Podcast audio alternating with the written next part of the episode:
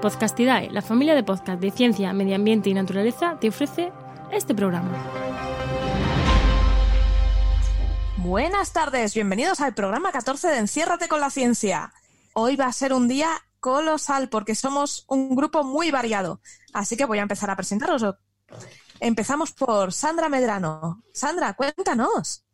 Hola, pues nada, aquí otro fin de semana más. Encantada de, que hayáis vuelto a invitarme. Yo soy Sandra Medrano, en Twitter ciencia barra baja cine y habíamos sacado ahora un podcast con esta misma red de, de podcast de Podcastidae sobre ciencia y cine. Así que nada, estaremos encantados de que escuchéis nuestro primer capítulo sobre el cine de terror y la neurociencia y quedáis invitados todos también a los próximos programas. Yo ya lo he escuchado y me ha encantado, la verdad. Engancharos y suscribiros porque merece la pena, es muy divertido. Eh, también tenemos con nosotros a Mario Herrero. Mario. Hola. Bueno, encantado de venir aquí, la verdad. Siempre es un placer hablar de ciencia cuando lo pide gente maja. Y por presentarme un poco, bueno, eso, mi nombre es Mario Herrero y ahora mismo soy investigador postdoctoral en Italia, en SISA, que es una institución de estudios avanzados y de investigación en el norte de Italia. Y me dedico principalmente a estudios sobre gravedad, en particular trabajo en un grupo de investigación que trabajamos en física de agujeros negros y ondas gravitacionales. La verdad es que es interesantísimo, es un campo de estudio que jolín, está, está abriéndose, ¿no? Porque las ondas gravitacionales es algo de ayer y es genial, es, es muy, muy interesante. Mola. Eh, también tenemos a Emilio Rey por aquí, que hacía mucho que no le veíamos. ¿Qué tal? Buenas tardes a todos. Eh, pues sí, encantado de estar aquí otra vez. Creo que es mi tercer programa, así que os echaba de menos, os he estado escuchando, pero bueno, determinadas cosas que han ido pasando estos días me han tenido un poco ausente, pero encantado de estar aquí, recuperar el contacto con vosotros y sobre todo aprender mucho. Eh, me podéis seguir en Emilio Rey, en Capturando la Temperie, que también estoy retomando ya nuevos episodios, también lo he tenido un poquito parado. Em, y, ya os digo, pues encantado de estar aquí. Pues muchas gracias por estar. Y tenemos de aparte de geología a Rubén Aguayo. Rubén, cuéntanos. Pues sí, soy Rubén, soy geólogo y me pueden encontrar en las redes sociales como Fire, ¿vale? También me podéis ver en la Roca Filosofal y esta vez, este fin de no se me olvida, sigue estando activo el Geocarnaval, así que cualquier persona que quiera escribir cualquier cosita, sea una imagen, lo que sea sobre geología, que nos la mande a la cuenta de, Twitter de Geocarnaval y participará en el concurso de esto que, que pueda ganar una camiseta, algún póster, lo que sea, ¿vale? Algo buscaremos. Así que animaros, ¿eh? Mm, ¿Cuándo acaba el Geocarnaval? al final de mes. Pues eso, nos quedan cuatro días. Sí, queda, queda, queda menos. Queda muy poco. Esta semana espero que como esa presión de los últimos días la gente se anime. En plan, como somos todos, dejarlo todo para el final, a ver si. Hmm. Yo soy de mandarlo todo en el deadline, por supuesto. Por, supuesto, que sí. Un minuto antes de que la fecha límite. Bueno, ya los mandos tengo a dos grandes. Tengo a Juan por aquí. Buenas, Sara. Buenas a todos. Eh, pues otra semana más estamos aquí. Y quería hacer una. Antes de presentarme, ¿existe otra manera de mandar las cosas que no sea? O sea, cuando pone fecha límite, ¿no quiere decir solo se puede mandar ese día? No, no. No, parece no. A mí me han dicho, me han contado, pero. Vale, vale. Es que para mí fecha límite es el día que se mandan las cosas. Y nada, bueno, soy Juan María Arenas, JM Arenas barra baja eco en, en Twitter en el resto de redes, pues Juan María Arenas, y, tengo varios podcasts. Eh, hoy os recomiendo el diario de un ecólogo, aunque lo he recomendado ya, que esta semana, eh, joder, he tenido un montón de escuchas, un montonazo, con son casi de opinión, porque esta semana han sido poco más de opinión, y, y de cómo los medios de comunicación hacen auténticas mierdas con esto de intentar hablar del coronavirus, porque no tienen ni puñetera idea de comunicar ciencia. Aunque yo tampoco, pero yo critico al medio. Ya está. Es, que es, lo, es lo bueno de un programa diario de cinco minutitos que te da para criticar, que es lo que mola. y, nada, y eso. Y hoy estoy aquí, como siempre, detrás. Creo que no voy a hablar nada, aunque luego siempre me animo. Pero bueno, en principio no voy a hablar nada. Soy doctor en ecología, por si acaso. Dime. Ya te picaremos, no te escaparás. en teoría no, hoy no. Y al otro lado tenemos a Enoch. Muy buenas, pues yo soy Enoch, Martínez, en Noche en redes. Y hoy os quiero recomendar otro podcast en directo que va a ser, que va a salir el sábado que viene, el sábado día 2 a las once y media de la mañana. Vamos a tener un podcast muy chulo sobre cómo está afectando el confinamiento a la naturaleza, ¿vale? Va a ser en directo, va a ser con Alberto Parada, que le conocéis por Aventuras Barbudas, o Víctor Quero, de, de Entre Pinos y Sembrados, Arnau Guardiola, bueno, Guardia, perdón, varios eh, naturalistas y divulgadores y también va a ser muy parecido a este en el estilo y también va a haber un hashtag para poder interaccionar, que ya se puede, que si es naturaleza y confinamiento. Yo no me lo pienso perder. Oye, ¿A pues qué hora es? A las once y media el sábado día 2 de mayo. Fenomenal. ¿Se pueden mandar preguntas también? Claro. Vale. O sea, será un formato como este. ¡Guau! Es genial. Es más, es Obvio. más- ellos van a estar más eh, con unos temas, pero claro, si, si Sí. se puede interaccionar, claro, y se les puede hacer preguntas y por supuesto. Va a ser sobre estos temas, eh, van a hablar ellos principalmente y, y va a ser formato único. Así que quien se lo pierde ese día no va a poder mandar ya más preguntas porque va a ser un día. Va a ser un día. Así que. Pero se va a guardar en podcast. Sí, para- sí, sí, hombre, por supuesto, vale, por vale, supuesto. Vale. Vale. Pero para Me interactuar, ¿no? asustando. Para interactuar, ¿no? Digo, a lo mejor os gusta el podcast efímero y digo, no, no, Entonces no es podcast. eso es radio. bueno, vamos a empezar con las preguntas porque hay un montón y eso mola. La verdad es que me encanta que os lancéis a preguntar y, y es una gozada encontrarte el hashtag lleno. Hay una de Sandra Medrano, ¿quién será? Para Emilio Rey, que dice, el refranero español es muy rico respecto al tiempo. ¿Cuánta realidad o ciencia hay en hasta el 40 de mayo no te quites el sayo o cuando marzo mallea, mayo marcea o en abril aguas mil? Pues es una, es una buena pregunta, una pregunta bastante recurrente cuando hablamos de meteorología y, y de ciencia, ¿no? Es cierto que mm, hace mucho tiempo pues no teníamos tantos medios como tenemos ahora, eh, no existían tantos datos meteorológicos, tantas estaciones, tantos ordenadores que nos calculan los modelos meteorológicos, nos dicen qué va a pasar, si va a llover, si no va a llover, y eso que ahora los pobres modelos están, como ya hemos repasado alguna vez, están un poquito debiluchos porque no tienen tantos datos de entrada, les faltan los datos de los aviones, de las aeronaves, y por eso los modelos ahora están eh, petardeando un poquito, podríamos decir, ¿no? Pero aún así, tenemos mucha más información y la ciencia nos ayuda a tener mejores pronósticos. Pero hace años, hace bastantes años, no era así. Y sin embargo, en el campo, en el mar sobre todo, pues la gente tenía que saber qué iba a pasar. Entonces ellos se, dejaban pues llevar por su experiencia. Básicamente ellos miraban, miraban el cielo, miraban lo que pasaba y inventaba, inventaban pues estas pequeñas frases, estas, estos dichos populares que, eh, digamos, podría llamarse algo así como etnometeorología. Eh, en la EMET, Luisa Hurtado González, de hecho, tiene un libro que os recomiendo a todos que se llama La meteorología en los refranes. Y ella hace un repaso pues, de, todos estos refranes, de estos dichos, y evidentemente tenemos que separar lo que es la ciencia de lo que son estos dichos. Algunos, por supuesto, que tienen una base científica, pero otros no tanto.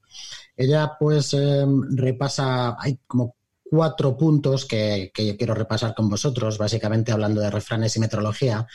Ella dice, en primer lugar, que las palabras no son datos, que se pueden interpretar y que evolucionan de diferente manera. Evidentemente, pues los datos son más exactos, aparte del error que tengan eh, los aparatos que lo miden, pero las palabras son mucho más interpretables. Dice también que los refranes no suelen informar de la situación geográfica, aunque a veces al- aluden a ella, pero no son tan exactos. Tampoco se pueden situar muy bien en el tiempo y en ocasiones incluso pues no indican muy bien de lo que hablan y son como pequeños acertijos. Así que sí, evidentemente decir que en abril aguas mil, pues, pues bueno, más o menos tiene sentido, ¿no? Tiene sentido que en la primavera con el reemplazo de las masas de aire que nos, que nos, eh, que nos afectan, pues llueva más, ¿no? Pero, pero también hay un refrán, o digamos, podríamos decir un corolario a este refrán que dice, en abril aguas mil y todas caben en un barril. Es decir, que a veces también se alude a que puede ser que tampoco sean muchas, ¿no?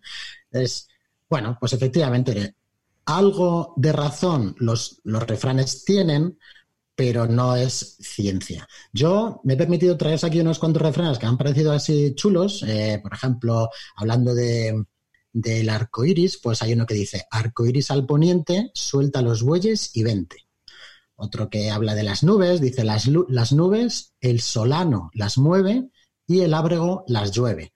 Haciendo referencia a dos tipos de vientos: el viento solano, que normalmente es un viento que sopla desde donde nace el sol, y los ábregos que soplan, los ábregos o llovedores, unos vientos que conocen mucho la gente que nos esté escuchando desde Cádiz, por ejemplo, desde Huelva, son vientos del suroeste, vientos que por donde entran las borrascas, unos vientos llovedores y que, bueno, pues por eso dice que las nubes, el ábrego las llueve. Eh, por ejemplo, cerco de la luna, agua segura. Pues también tiene su, su base científico. Cuando la luna tiene cerco, normalmente esas nubes que te dejan ver la luna, pero la tapan un poquito, suelen ser cirros, suelen ser el primer, las primeras nubes que acompañan a un frente nuboso. Son nubes muy altas que dejan pasar un poquito el sol o la luna, crean un cerco, pero después vienen nubes un poquito más densas, un poquito más eh, pues cargadas de agua que anuncian esa, esa lluvia. Por ejemplo, viento del este, lluvia como peste. Bueno, pues esto, si estás en la zona de Levante, pues todos sabemos que el viento del este es un viento muy húmedo y evidentemente pues es un viento, este levante que, te hace que empiece a llover y no pare. Pero, por ejemplo, el viento del este en Galicia es más seco, porque el viento del este ha atravesado ya toda la península, se ha ido secando según ha pasado por toda, por toda la península ibérica, estoy hablando de España, claro, y el viento del este en Galicia no es nada llovedor Pasa al revés, eh, de forma contraria, pues con los vientos del oeste. En Galicia han dejado mucha agua porque vienen cargados de humedad, pero cuando llegan a Valencia, la zona de Levante, se llaman ponientes y están secos. Y lo que hacen es subir la temperatura y despejar el cielo de nubes. Con lo cual, como veis, pues, pues depende mucho. ¿no? Hay, uno muy gracioso que me dice, hasta, hasta el 40 de mayo no te quites el sallo, pero si eres de Albacete, hasta el 47. Es decir, que ya sabemos que en Albacete pues pega bien, pega bien el, pega bien el frío. Así que, bueno, es curioso, ¿no? Tienen cierta parte de cierta parte de, verdad, pero, pero no, no, lo podemos tomar como algo, como algo científico. Ahora es mucho mejor pues mirar modelos meteorológicos, mirar estaciones, mirar datos un poco más, sobre todo datos o pronósticos a corto plazo, en el, plazo de 5 o 7 días. Si empezamos a mirar pronósticos estacionales es otra cosa, son tendencias y ahí ya podemos, eh, podemos encontrar que los modelos a veces también, también fallan bastante. No sé si con esto ha quedado la pregunta mm, contestada, más o menos, pero bueno, Sandra, espero que haya, sido pues útil. Me gusta, me gusta. Es que además soy muy de, muy de refranes y siempre me he preguntado esto, a ver, ¿el de abril aguas mil realmente llueve tanto o no? Pues fíjate que además eh, este, este mes de abril está, está lloviendo bastante. Está lloviendo bastante, sí. Está lloviendo bastante, sí. mucha gente además lo está asociando al descenso de la contaminación, cuando realmente la, contaminación es una cosa y el, clima, la, temperie es otra, ¿no? Estamos sometidos a, unos flujos atmosféricos a, en niveles medios y niveles altos que, eh, digamos, no tienen nada que ver con la contaminación perdón, algo tienen que ver. Es decir, la atmósfera está por encima y con unos vientos suficientemente fuertes eh, barre de contaminación las grandes ciudades, con lo cual a veces la temperie nos ayuda a barrer la contaminación. Otras veces es al revés, con, con situaciones muy estables, con inversiones térmicas, tenemos como una tapadera encima de las ciudades que no deja salir los gases y entonces hace que la contaminación, la boina de contaminación se aposente en las ciudades y entonces respiremos todos muy mal. Entonces, no tiene que ver el hecho de que estemos confinados para, confinados para que esté lloviendo más. No tiene absolutamente nada que ver. Además, si fuera así, en todas las ciudades estaría lloviendo o, nevando. Y no es así. En Centro Europa está haciendo muy bueno, mucho sol y calorcito. Sí, el otro día nos daba envidia alguien que está en Reino Unido y tiene sol, le está dando el solecito. Sí, sí. Y a nosotros no. La buena noticia podría ser eh, eh, que parece que la tendencia para dentro de una semanita eh, coincidiendo con la salida de, de- del podcast que nos, de- que nos hablaba Enoch, pues también la salida quizá de muchos de nosotros que podamos salir a dar un paseo va a ser bueno, parece que va a ser bueno, habrá que ir confirmándolo, pero parece que va a hacer calorcito, se podrá salir a manga corta, disfrutar del solecito, tomar nuestra vitamina D, nuestra dosis, así que eso parece que también es una buena noticia para la semana que viene. Vamos a ir como los zombies por la calle, como junkies de la vitamina C. Digo, de la vitamina D. De la vitamina Cuando hay- D. veamos un po- poquito ahí de sol, todos ahí puestos. Pues sí, la verdad es que sí, es muy útil. Los que Pero acordaros antes de comer zanahoria, también, también, para ponernos morenos. que si no, no vale. O risquetos. También. Hombre, están más ricos, pero la zanahoria hay que, hay que comer. Ay, tenemos unas preguntas por aquí de física que son un poco complicadillas, pero vamos a por ella. Miguel Casanova, Miki250, dice sobre espacio-tiempo. Hay algunas referencias y nos pone un vídeo de YouTube que hablan de que el pasado, presente y futuro ya existen y eso depende del plano de simultaneidad del observador. A mí aquí me explotó la cabeza. Para algunos observadores no hemos nacido o ya hemos muerto.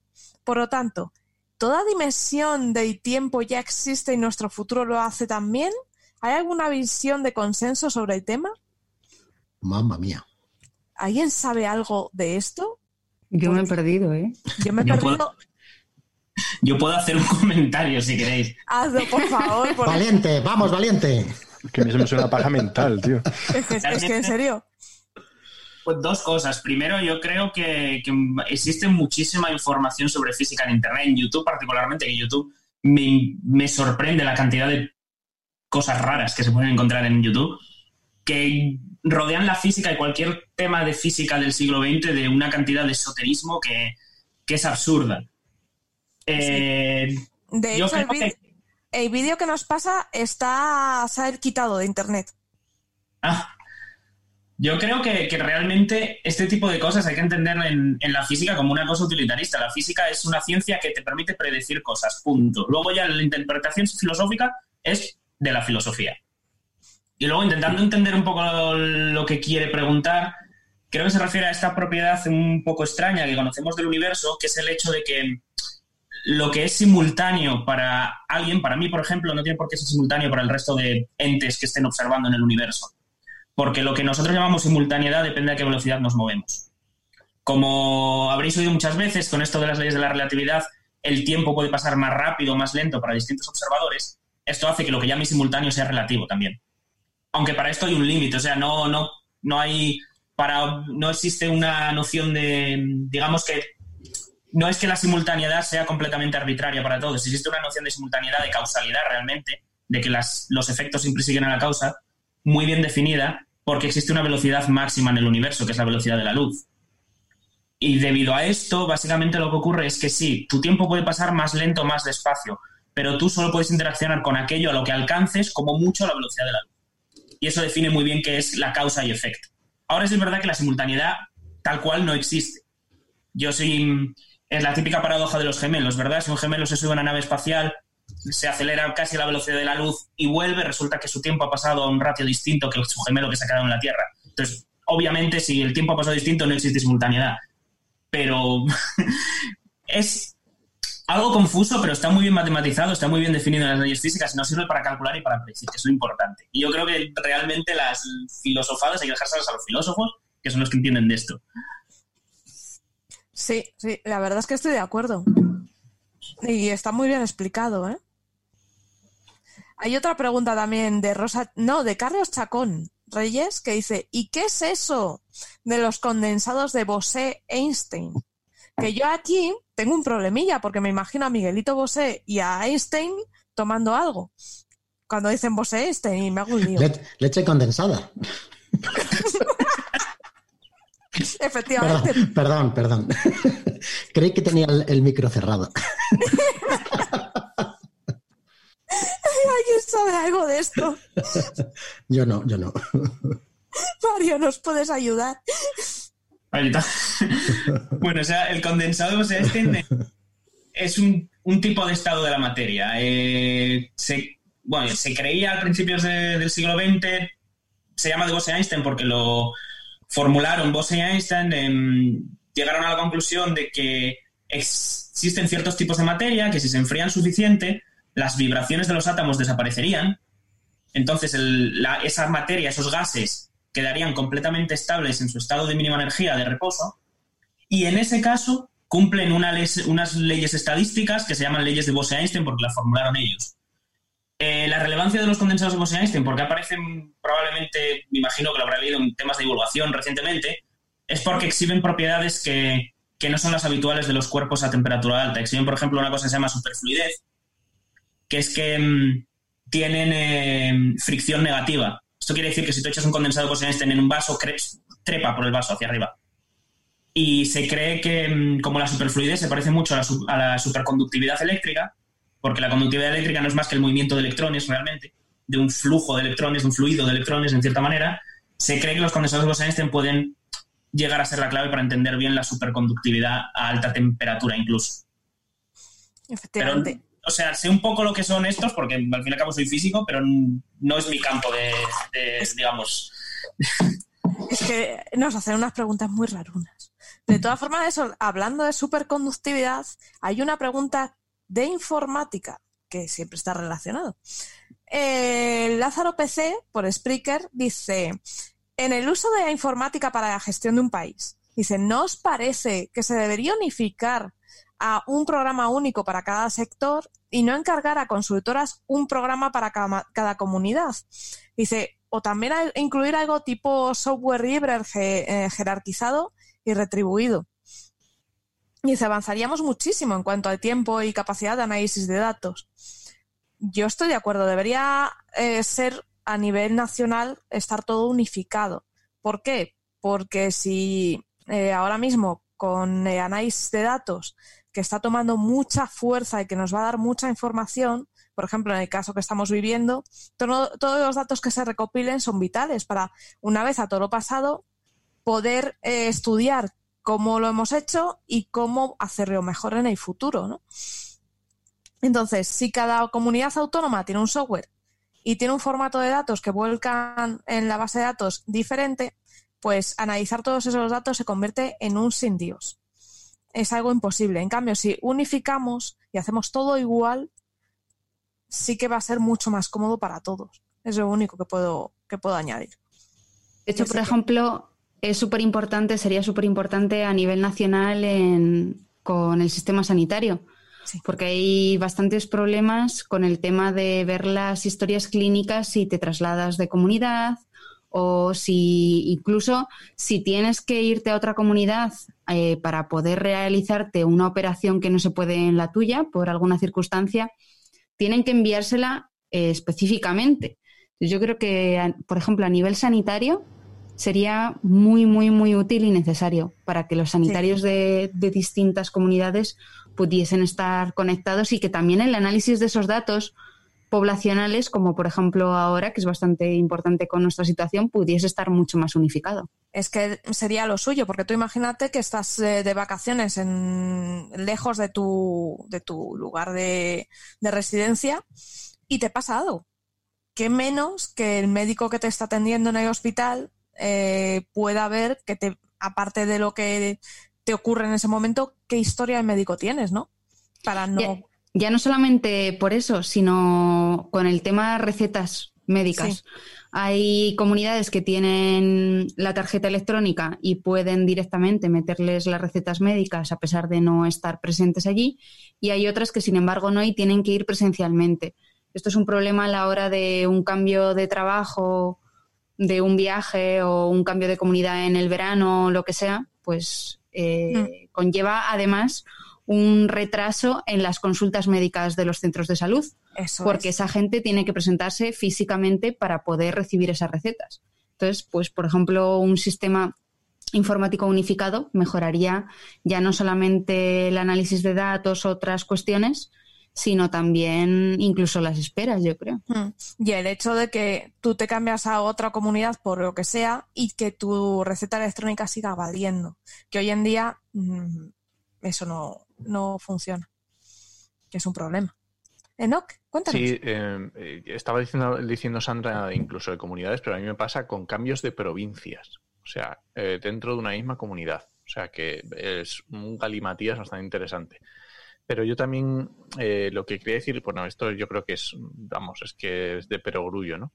Lo que pasa es que yo también quiero, también yo veo un tema aquí complejo de tratamiento de datos y de privacidad, porque yo, por ejemplo, trabajo en una administración y trabajo, digamos, en varios ámbitos, ¿no? Temas residuos, temas evaluación de impacto, tema, varios temas, ¿no?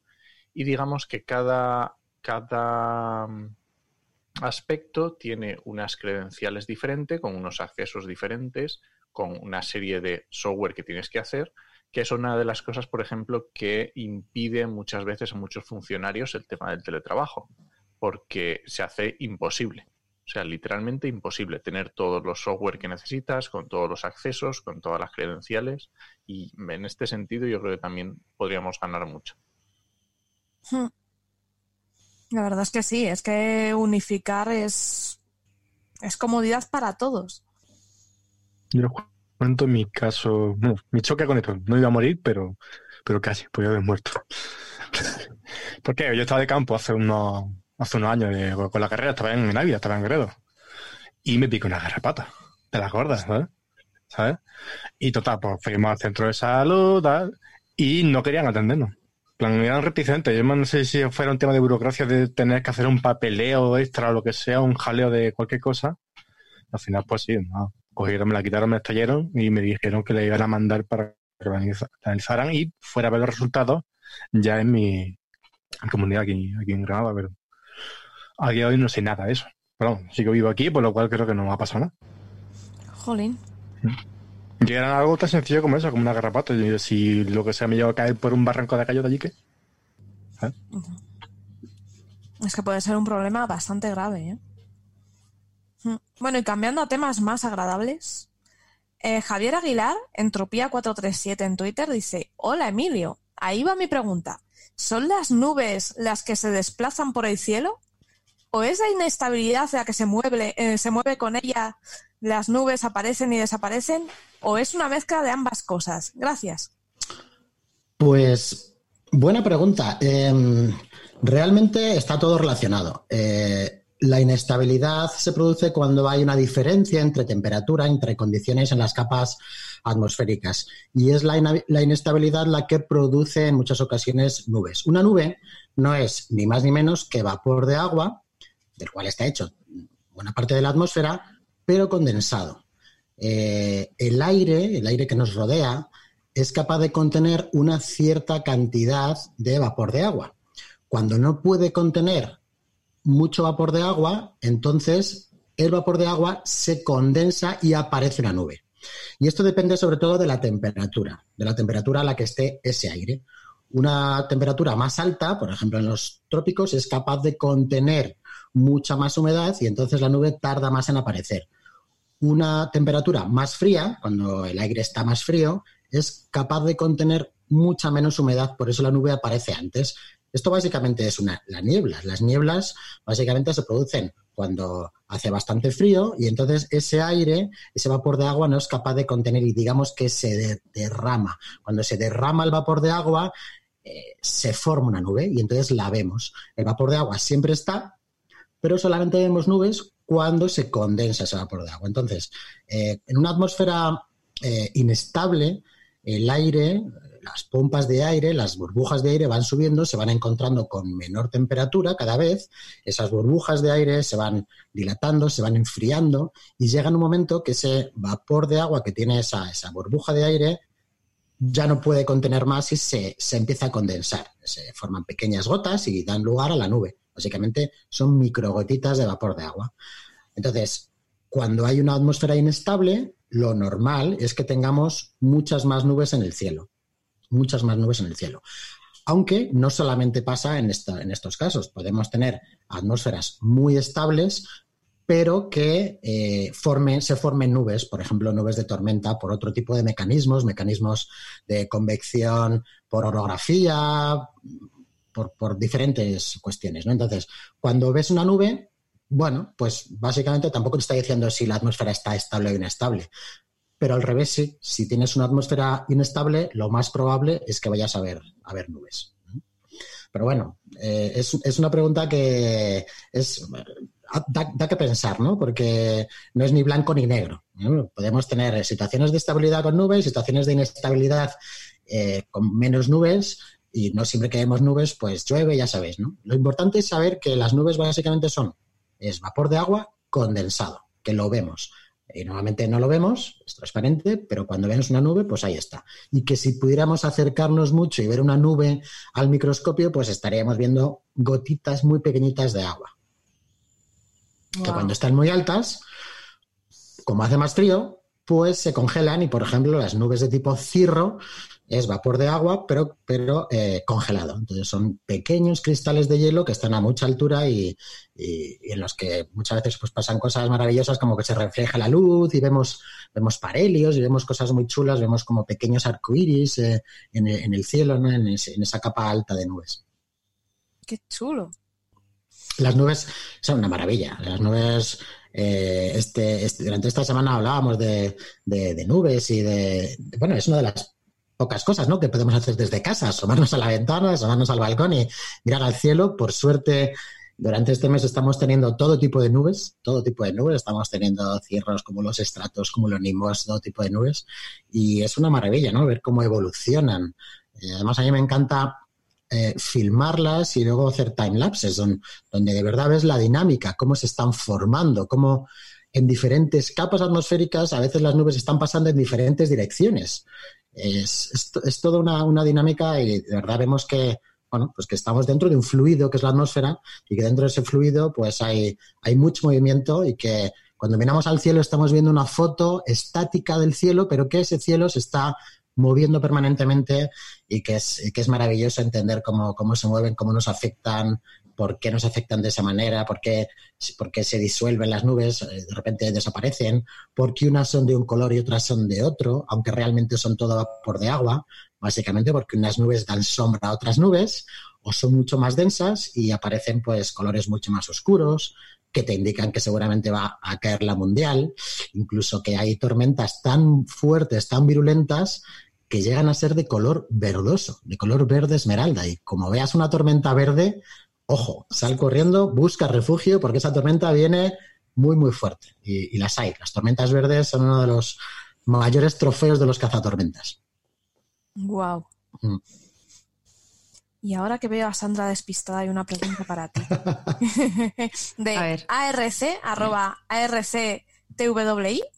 Eh, dice, pues, una pregunta para Sandra. Dice, ¿qué son los ratones humanizados? Pues, bueno, sabéis que, que, en, la, que en investigación eh, se usan mucho modelos animales que nos ayudan mucho a comprender pues tanto la, la, biología, los procesos biológicos que ocurren no solamente en humanos, sino en, en todos los organismos.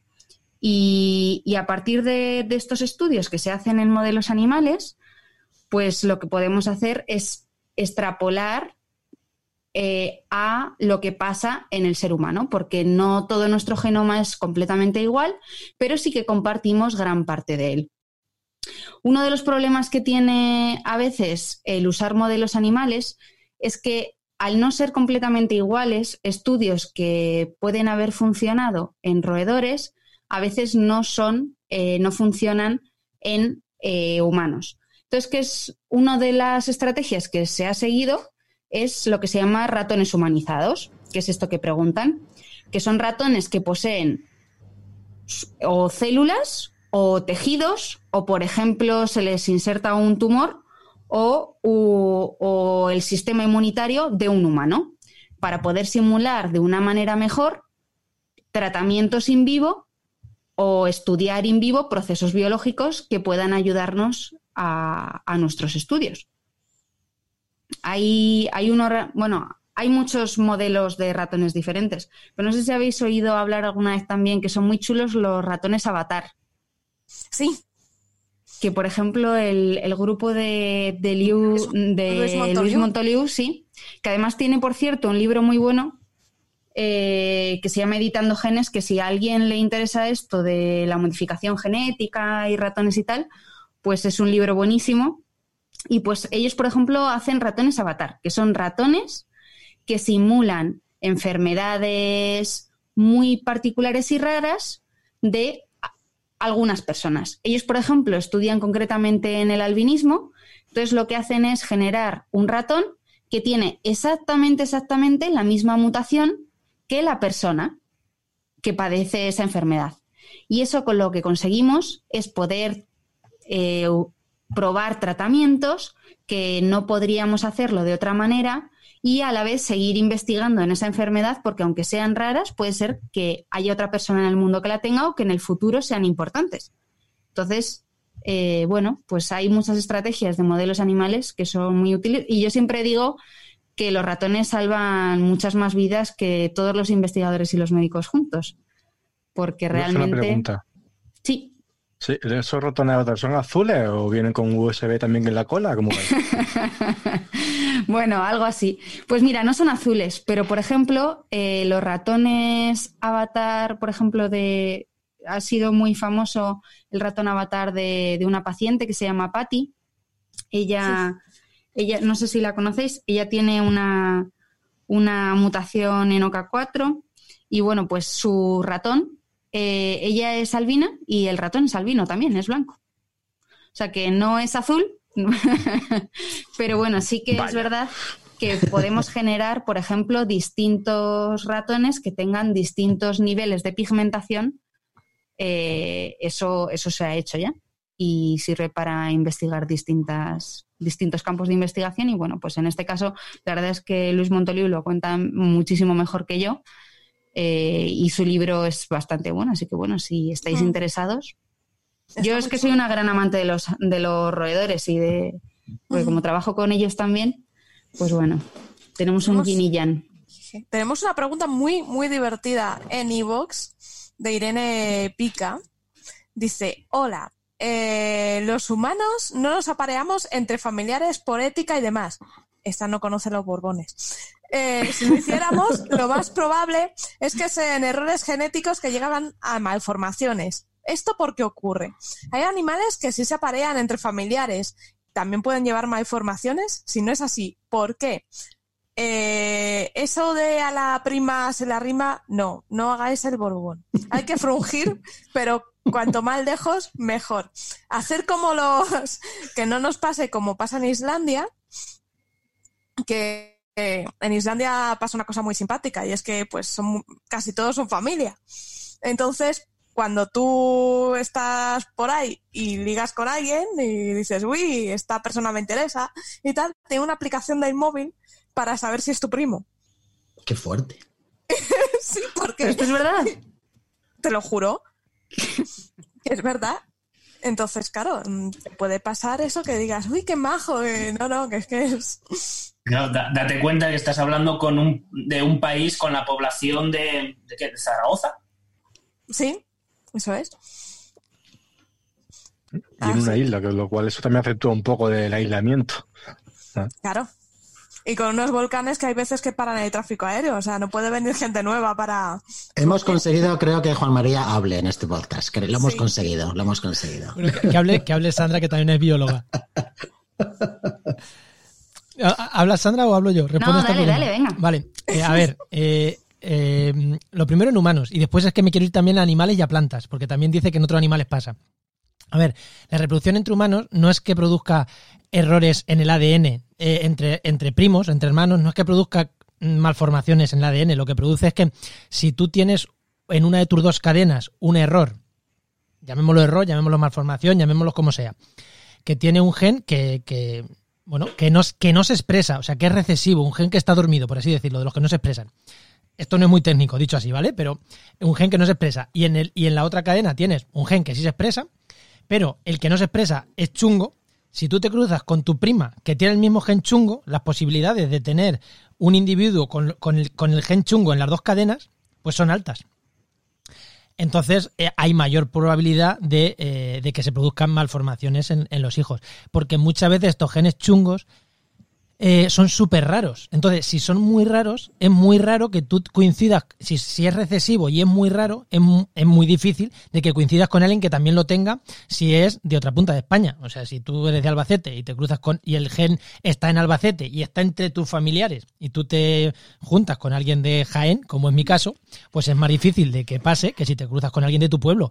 Ahí es más posibilidades, hay más posibilidades de que, de que ese gen se, se muestre, ¿no? Esos genes chungos, por así decirlo. Pero sí, tienen que ser genes recesivos.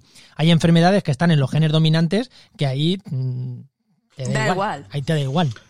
Así que hay claramente una actualización para esa aplicación de Islandia que compruebe que tus genes están bien.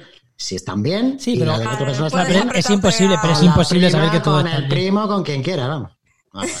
Bueno, y, y que es importante decir que además las mutaciones ocurren todo el rato Sí, en pero esto, todos los organismos. Claro, pero esto, esto son para mutaciones no, que- no de las que están ocurriendo, sino de las que van asociadas a tu estirpe familiar, por así decirlo. sí. Si son de las que se producen de manera aleatoria, pues ahí te da igual que te cruces con tu primo o con quien sea. Y ahora voy a poner dos ejemplos de animales y de plantas.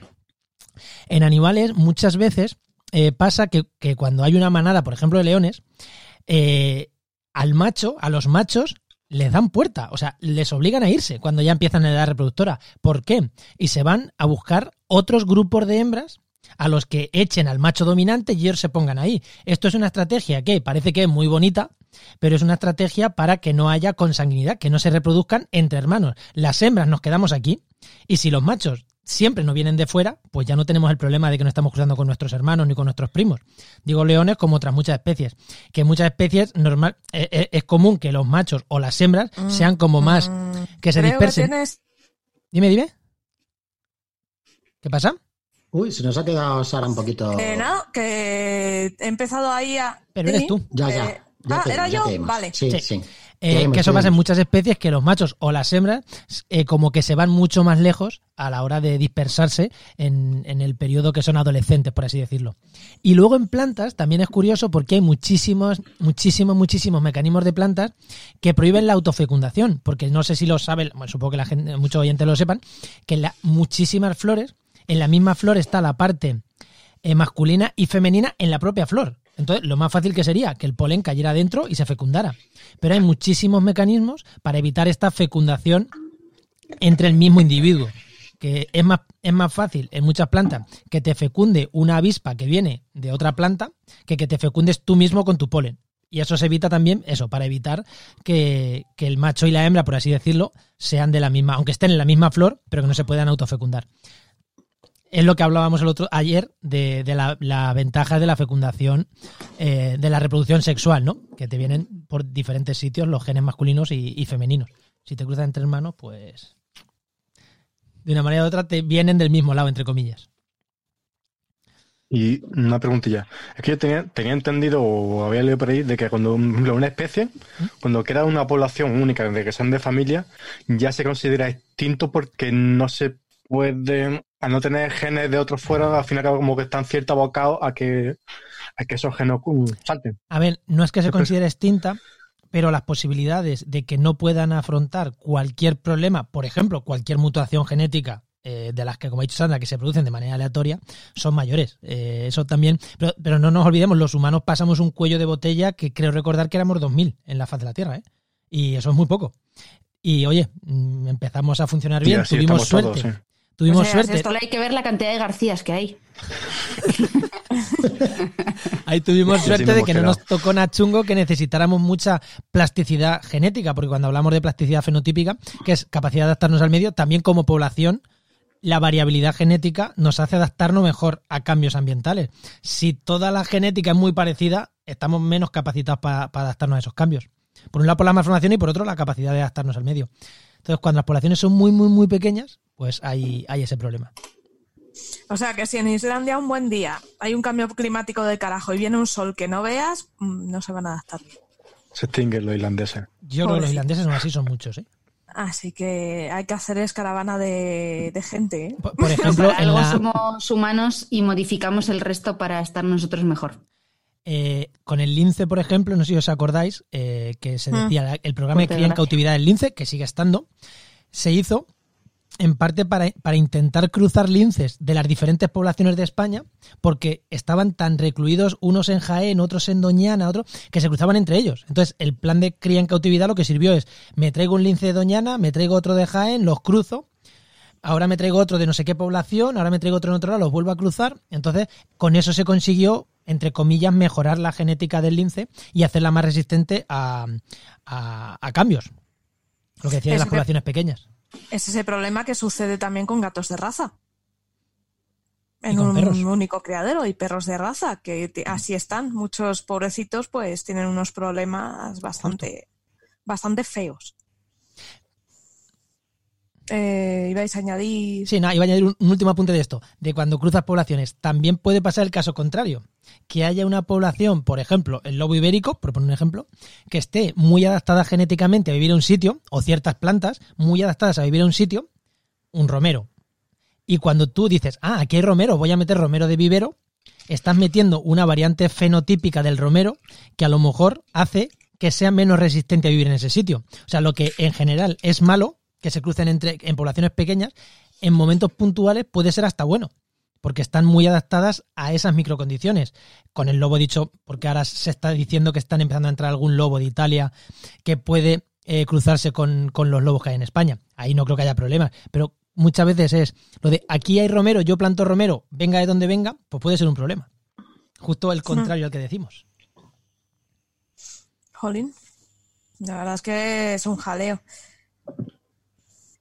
Estaba mirando que por aquí, aquí, hay, un, hay una pregunta interesante.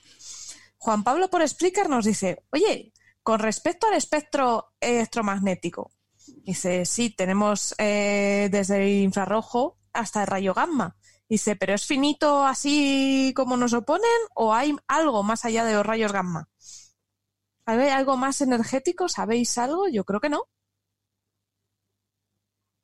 Pues si eso meto yo mano mete, a. Mete, mete, mete. O sea, realmente el espectro electromagnético no es más que una medida de cuánta energía puede tener una onda electromagnética, ¿vale? Las ondas electromagnéticas, que son ondas que se generan eh, cuando oscilan cargas eléctricas, por ejemplo, es lo que pasa en una antena de radio que emite radio, lo que ocurre es que hay una corriente eléctrica en la antena y esa corriente emite una onda electromagnética. Y estas ondas electromagnéticas dispersan energía, llevan energía por sí mismas. Eh, simplemente lo que ocurre es que al principio, cuando no se comprendía completamente el electromagnetismo en el siglo XIX y a principios del siglo XX, eh, se iban descubriendo ondas electromagnéticas que actuaban en distintos fenómenos físicos. ¿Por qué? Porque mm, normalmente cuando esta onda electromagnética interacciona luego más tarde con materia, viaja, interacciona con algo, el si es capaz de interaccionar mucho o poco está muy relacionado con cuánta energía tiene. Un ejemplo muy tonto de esto es, por ejemplo, que la luz, que no es más que una onda electromagnética que pertenece a una parte muy concreta del espectro, lo que llamamos el visible, porque es el que nuestros ojos pueden detectar, es capaz de atravesar un, vidrio, un cristal de una ventana, pero no es capaz de atravesar un muro. Mientras que los rayos gamma que se menciona en la pregunta son capaces de atravesar un muro, un muro de ladrillo. Entonces, cómo interacciona la luz con la materia, el espectro, las ondas electromagnéticas, perdón, con la materia, depende mucho de la energía que tienen. Entonces se iban encontrando ondas que interaccionaban con distintas materias o de distinta forma con la materia y se les llamaban de una forma distinta. Incluso al principio ni siquiera estaba claro que fuesen el mismo fenómeno, que todo fuesen ondas electromagnéticas. Eh, luego, cuando se fue comprendiendo el electromagnetismo, se vio que todo era lo mismo, que lo único que cambiaba es la energía. Y tenemos este espectro que en principio es continuo. Uno puede tener ondas electromagnéticas de cualquier valor de energía, desde cero hasta infinito a priori, si pudiese, si existiese una forma de generarlas. No hay ninguna prohibición física en principio para que no las haya. Bueno, nos podemos meter en el mundo cuántico, entonces de que menor que algo no se puede producir, pero eso ya son sofisticaciones. Y simplemente los nombres que han quedado el espectro son más o menos históricos. Tenemos el visible, el infrarrojo porque está por debajo del rojo, el ultravioleta porque está por encima del violeta, el gamma porque es muy es la parte muy energética, digamos, y se le llamó rayos gamma, pero en principio no, no hay límite. Los nombres son, digamos, las cajas en las que clasificamos el espectro. Es una razón completamente histórica. Pero el espectro electromagnético es libre. wow. O sea, es eso, es, son denominaciones y ya está. Pues, jolín, pues era una duda que yo también tenía. Es, es interesante, ¿eh? es chulo eh, saber esto. Eh, comentan por aquí. Eh, Luis, Goldfilter Tweet, dice: ¿Existen los rayos eh, globulares? Eh, ¿Hay alguna explicación de cómo se generan? Pues, mm, si queréis, me la, me la apunto esta. Es, un, es un tema muy interesante. Sí parece que existen los, los rayos en globo, rayos globulares. Sí que parece que, que existen y están documentados. De hecho, incluso se han llegado a fotografiar. Ojo porque hace unos meses apareció un vídeo que estaba como muy bien grabado. Me acuerdo que salía en el vídeo unas vías de tren. Se hizo, se hizo muy viral Sí. y aparecía lo que parecía una bola de fuego que estaba dando tumbos por ahí. Era, era CGI, era generado por ordenador, con lo cual no era, no era real, era un, era un fake. Pero sí que hay algunos casos de rayos, eh, rayos en bola eh, documentados. Lo que no se sabe es exactamente, y a lo mejor alguien me puede ayudar, eh, por qué se producen. ¿Por qué se producen? En principio sí que parece que es una especie de plasma que está ionizado y que se ioniza, pero no todos estos tipos de plasma eh, pueden aguantar eh, emitiendo esta energía, emitiendo esta luz durante mucho tiempo. Entonces parece que es un tipo de plasma compuesto por iones positivos y negativos en vez de estar compuesto por iones positivos y electrones. De esta manera, pues eh, parece que a temperatura ambiente se puede recombinar esta, esta mezcla y pueden aguantar. Hay teorías que dicen que, que se, está involucrado pues, eh, hidrógeno, moléculas de hidrógeno cargadas positivamente, una mezcla de nitritos y nitratos cargados negativamente. En fin, se han propuesto multitud de cosas, pero una explicación como tal que yo sepa, que yo sepa, no, no existe. Lo que sí existe, ya os digo, es- es- son casos documentados de rayos en bola, algunos vídeos he visto por ahí que, que son, son verídicos. Cuidado no confundir con, con los fuegos de San Telmo, porque los fuegos Ah. de San Telmo, eh, que también están documentados, son estos fuegos que aparecían en los, en los mástiles de los barcos y siguen apareciendo. Y, y bueno, y, y ahí esto se produce por, un, por una diferencia de potencial eléctrico atmosférico muy fuerte y que, bueno, sobrepasa el valor de la ruptura dieléctrica que tiene el aire y entonces se produce este fuego de San Telmo en, estos mástiles, en estos, en, la- en las eh, iglesias, en, la- en los promontorios, ¿no? Pero parece ser un, un efecto diferente porque los fuegos de San Telmo están asociados a un punto y no se mueven de ahí y los rayos globulares o rayos en globa sí que parece que tienen vida propia y se están moviendo en, el aire pues a merced de alguna fuerza que todavía, pues como os digo, yo por lo menos no, nunca he visto una explicación a, a ellos, ¿no? Pero, pero sí que existen y son muy peligrosos. Es decir, si tenéis la suerte barra desgracia de ver algún rayo en bola, por supuesto, no os acerquéis a él, mm, eh, filmarlo, fotografiarlo, pero si veis que se os acerca, huid como posesos porque, porque es una carga eléctrica muy fuerte y eh, puede hacer mucha pupa. Así que cuidado, todo lo que tiene que ver con descargas eléctricas, sea en bola o no sea en bola, mucho cuidado porque las descargas eléctricas y ahora que se avecina pues la temporada seguramente de tormentas, según estamos hablando ahora mismo en directo, hay un pedazo de tormenta tremenda en la zona de Zaragoza, en la zona de Huesca, si estáis por ahí, por esa zona, ojo, mucho cuidado, que las descargas eléctricas pues provocan muchos daños ahí no solamente a personas, a animales y a, y a propiedades, así que cuidado, eh, cuidadito. Hmm. Lo han comentado en el speaker, de hecho. Al- Ah, sí. Uno de los primeros comentarios era, hola, os estoy escuchando desde Zaragoza y está cayendo una que no veas. La mundial, Wow. o sea, seguramente está cayendo granizo, hay unas, hay unas reflectividades que nos da el radar de precipitación que indica que seguramente está cayendo granizo. hay- Javier Aguilar. Javier Aguilar, pues Javier, Hola, Javier. Cázame esa tormenta, ponme fotos en Twitter, que ya sabes que a mí me encanta Ay, sí, siempre porfa, compártela con nosotros. de una manera segura siempre. Y si estáis por Huesca, pues también, ¿eh? También tenéis por ahí, también tenéis jarana. Mandándonos esas imágenes porque tiene que molar. Sí, sí. Mm. Hay una pregunta de César Barba. eh, en Twitter, César, eh, César Barbar. Dice, tal vez ya han hablado de esto, seguramente sí. Dice, pero ¿se sabe algo más o se ha calculado algo sobre el gran pico de contaminación que habrá cuando esta situación que estamos viviendo se, se solucione? Se habla mucho de la refundación natural del mundo y de los animales conquistando territorio, pero poco de los peligros hacia el planeta cuando todo arranque otra vez. Desde sus especialidades. O sea, todos. ¿Cuáles creen que son los aspectos más a vigilar para mitigar esta posible recontaminación? ¿Elementos de bioseguridad pueden ser reutilizables? Eh, ¿Los compuestos con los que se fabrican estos elementos, qué tal contaminantes son? Eh, yo creo que una vuelta a todo pues será volver a la normalidad, que ahora estamos viviendo una situación anómala. No va a ser el apocalipsis de la contaminación. O sea, no vamos a salir a la calle a pegar acelerones con el tubo de escape del coche como si esto fuera una fiesta, no sé. Eh, no, cuéntanos. efectivamente, yo justo era lo que iba a decir, que realmente quizá no notemos más porque no habíamos tenido nunca una situación de control para saber qué pasaba cuando no sucedía. ¿Vale? Pero yo creo que va a ser igual, vamos a tenerlo de lo mismo de siempre. Mm, no lo sé, no, no creo que haya mucha diferencia. Lo único que yo quería recomendar una cuenta de Twitter, ¿vale?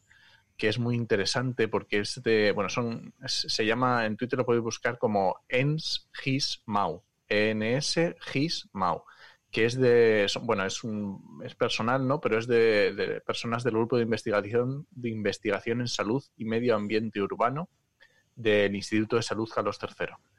Y es muy, muy interesante seguirles para todo lo que tenga que ver con ¿En? ENS GIS MAU. ENS GIS MAU. Lo voy a poner en las notas del programa. Perfecto. Sí, ya ese... Sí, y es de verdad que para todos los temas de contaminación en ambiente urbano y esto es muy, muy interesante seguirles. Y ya digo, no creo que haya un, un gran pico más exagerado que el que había hace dos meses. Hmm. Mira, eh, Golfiter Tui, Luis, nos dice aquí en Pamplona también se están descargando las nubes con ganas. Sí, sí, totalmente. Está toda esa zona alucinante. Está un fire. Y nos acaban de mandar una imagen desde Beichite espectacular. Bueno, qué maravilla, qué maravilla. Gracias, gracias chicos, gracias, a todos. ¿eh? Es retuiteator, que es arroba Daniel barra baja P barra baja D, y es espectacular lo que acaba de mandar. Un día tenemos que hacer un seguimiento en tiempo real de tormentas, o sea, cuando todo esto acabe, pero haya una situación de tormentas, porque os aseguro que seguir un tormentas en directo con todas las herramientas que tenemos ahora mismo, con toda la gente que hay ahí pendiente, es una maravilla, porque puedes estar en el salón de tu casa, pero puedes estar avisando, sobre todo puede ser también muy útil. Por ejemplo, se está desplazando una tormenta muy fuerte hacia la zona de Yodio, hacia la zona de Durango, Bilbao. En Bilbao ahora mismo está empezando a llover, pero seguramente llega una tormenta muy fuerte dentro de media hora, así que cuidado a la gente que esté por allí, ¿no? Un día, un día lo podemos hacer, que seguramente sea muy divertido. Una fiesta, una fiesta de tormentas. Eh, ¿A quién no le gustan las tormentas? bueno, mucha gente, hay mucha gente que no le gustan las tormentas. No, de hecho, a mí me han contactado, me han contactado en alguna ocasión para hacer terapia, porque hay gente que tiene verdadera fobia, no, no es que tenga miedo, tiene fobia a las tormentas. Igual que puedes tener fobia a volar, a, a coger un avión, eh, pues hay gente que tiene verdadera fobia. Entonces me pedían que si teníamos pues sonidos, imágenes de tormenta, hacer una recreación de una tormenta para en un ambiente controlado, pues que esas personas pudieran empezar a, sentir un poco esas sensaciones y poder irlas controlando poco a poco, que es básicamente como, como se intenta controlar una fobia, ¿no? Pues hmm. dándote una dosis pequeñita que no te haga salir corriendo, pero que veas que todo está controlado, ¿no? Entonces, eh, muchos gabinetes de psicología pues nos han contactado en, Digital Meteo para, ver cómo podían eh, establecer un programa ¿no? de, de tratamiento contra esta fobia. Yo que me creo las tormentas. El otro día estábamos aquí a la una y media asomados a la ventana a ver si cazábamos la foto de un rayo. yo tengo, yo tengo riesgo de monopolizar el programa como si sigamos hablando de tormentas, ¿eh? porque puedo empezar a hablar de tormentas y no parar nunca. No quiero decir esta tarde, nunca. entonces casi mejor me voy a callar. Y sí que me gustaría contestar eh, al, oyente que, nos decía, y yo estoy totalmente de acuerdo con lo que habéis dicho. Me parece muy interesante además esta cuenta que no ha puesto, veo que su primer tuit ha sido un retweet de José Miguel Viñas, gran amigo mío.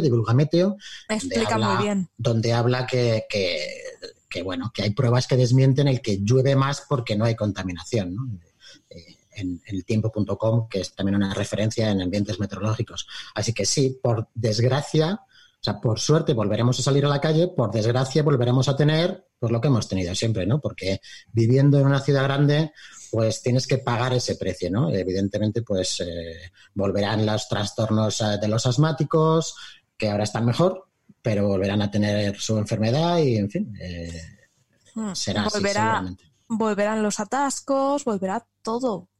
Volverá todo. Sí, sí, seguramente sea pues una Rubén, nueva poético. normalidad, pero será una normalidad un poco diferente de la de hace un año, pero, Sí. pero será más normal de, que, que ahora, ¿no? Eh, Yo con respecto a tomas de esta de contaminación, mm, me pareció leer algo de que decía de que quizás aumentara, hubiera un pico de contaminación porque las empresas un poco para tratar de, de saltar este, este bache, ¿no? Mm. Como que aumentarían la producción, por lo cual se aumentaría la, la contaminación y tal. Pero claro, Sí, hasta que pero- no pase, no un cómo se va a actuar. Que, Hay un problema poco- también, porque las empresas tampoco tienen pedidos. Eh, tú piensas que ahora mismo eh, la gente hay cosas que no compra. Entonces, si tú no tienes pedidos, no fabricas al volumen que te- fabricabas antes. Entonces, hasta que no vuelvan a, la gente vuelva a moverse, no vuelvan a comprar, hacer, a hacer pedidos, no, no volverá a arrancar. O sea, ahora el arranque yo creo que va a ser muy, muy progresivo, muy despacito. A ese nivel. Eh, hay una pregunta de Manolo. Manolo, está, arroba estasiao Manuel en Twitter. Muy salado. es que muy salado. Es que mola un montón de Manolo. Dice, Sagitario Estrella tiene 4 millones de masas solares. Dice, el agujero negro de M87 dice 40 mil millones de masas solares. Dice, oye, esto no es demasiado exagerado. ¿No son demasiados órdenes de magnitud de diferencia? ¿Qué pasa ahí? es verdad, Mario, yo creo que esto es para ti. Pues eh, sinceramente, o sea, yo no soy astrofísico, entonces no me sé de memoria la, la masa de Sagitario A y la estoy buscando en, en internet. No, pero dice que si esto no es muy exagerado. Si esto es, es lo habitual. Yo creo que es que eh, el universo es que es exagerado, o sea, que el universo Es ya lo es bestia. exagerado. El universo es muy bestia. De todas formas, ojo, que es que el agujero negro es una cosa muy, muy densa. Que a lo mejor tiene un montón de masas solares, pero muy chiquitín. Claro, eh, o sea, estoy, mira, estoy mirando lo de las masas porque no lo sabía y sí hay estas diferencias, pero ahora que lo pienso, sí, es verdad. O sea, los agujeros negros supermasivos en los centros de la galaxia precisamente abarcan este rango, del orden de millones de masas solares a miles de millones de masas solares. Es una locura. O sea, las escalas del universo astrofísica son, te rompen la cabeza, no eres capaz de imaginarlas realmente. Pero así es el mundo que nos ha tocado, creo yo. Eh, no sé, es así, eso, eso existe. Creo que tenemos evidencias muy fuertes de que estos objetos existen o- y se parecen a lo que hemos llamado agujeros negros, lo suficiente como para que los llamemos agujeros negros preventivamente.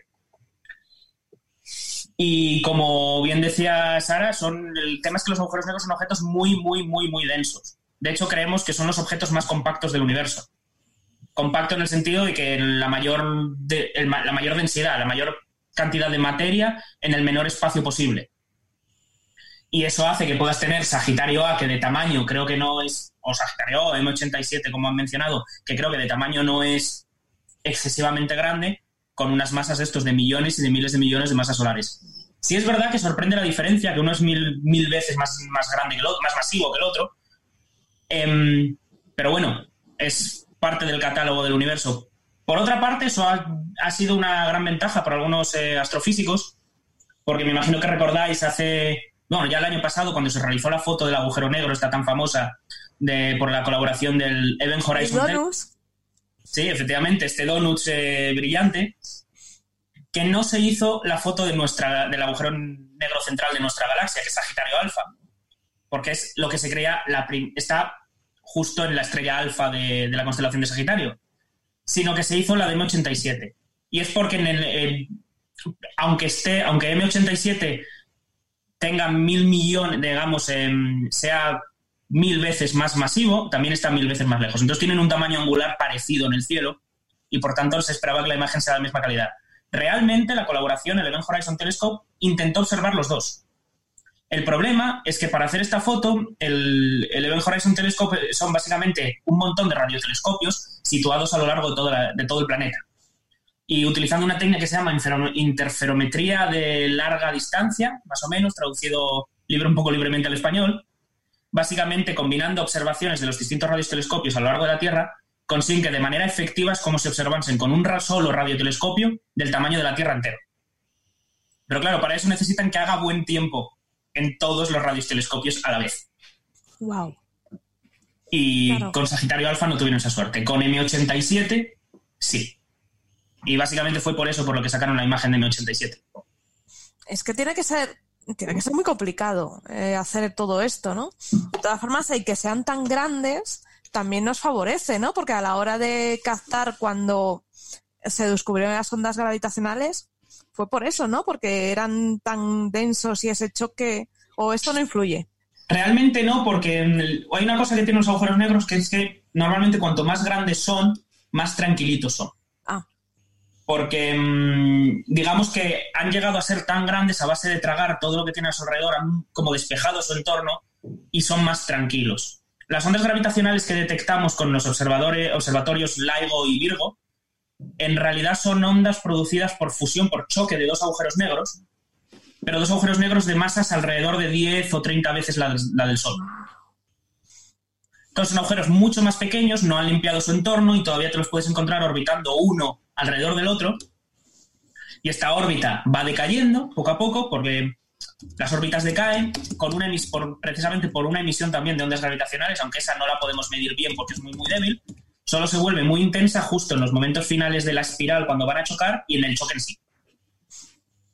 Y entonces es cuando se produce esta emisión brutal de ondas gravitacionales, que sin embargo, pese a ser una emisión brutal, es muy, muy, muy, muy, muy em, pequeña realmente comparado con cualquier otro fenómeno físico que conozcamos y por eso nos ha costado tanto medirlos en la Tierra. Para que os hagáis una idea del tamaño de, del LIGO, o sea, LIGO y Virgo lo que utilizan son una especie de espejos con rayos láser, Básicamente lo que hacen es utilizar eh, el mismo diseño experimental, el mismo que utilizaron Michelson y Morley a principios del siglo XX para intentar medir la velocidad de la luz. Que la idea es básicamente coger un rayo láser, reflejarlo en un espejo y medir el tiempo de, de vuelo del rayo láser entre el espejo y el origen, esencialmente. Es un poquito más sofisticado porque el láser se parte, se hace interferir con otro, pero son temas ya de un poco, digamos, de tecnología. Pero la idea es medir el tiempo de vuelo de un láser entre un espejo y un origen. Pues los brazos de los interferómetros del LIGO tienen 3 kilómetros. Wow. Estamos hablando de. Y aún así. Enorme. Costó muchísimo y hubo que refinar muchísimo la, toda la maquinaria del sistema, porque realmente LIGO y Virgo están midiendo perturbaciones de la posición de los espejos, que es lo que, lo que miden. Cuando pasa la onda gravitatoria, estos espejos como que vibran, y es lo que miden, la vibración del espejo, menores del tamaño de un núcleo atómico. Wow. Jolín. Eso es muy, muy difícil de medir. Jolín, es que es Obviamente. Es alucinante. Creemos, creemos que de aquí a los próximos 20, 30 años esta tecnología va a dar un subidón. De hecho, ya están planteados nuevos experimentos de este tipo que se construyen en la Tierra. Actualmente, si no me equivoco, están construyéndose uno en Japón, em, que nunca me acuerdo cómo se llama ahora mismo. Em, se están construyendo eh, otro en los Estados Unidos y otro en India, en tierra. Y existe un proyecto que inicialmente fue de la NASA y de la Agencia Espacial Europea, pero la NASA se desenganchó hace tiempo ya porque, bueno, es bastante sabido que la NASA lleva décadas teniendo problemas de budget, teniendo problemas de que no tienen un cohete propio, tienen que alquilar cohetes a otras agencias. Entonces, bueno, se desengancharon muchos proyectos, en particular de este, también porque se desengancharon antes de que se hubiesen detectado ondas gravitatorias y me pareció un poco loco de aquella.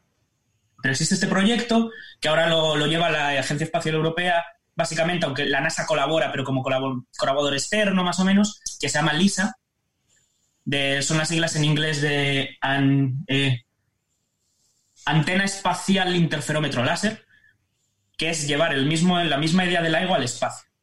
y si lo llevas al espacio, la suerte que tienes es que te quitas un montón de ruido que habría en la Tierra, como vibraciones de la propia Tierra, coches que pasen cerca del centro, em, terremotos, no sé, cualquier tontería de vibración.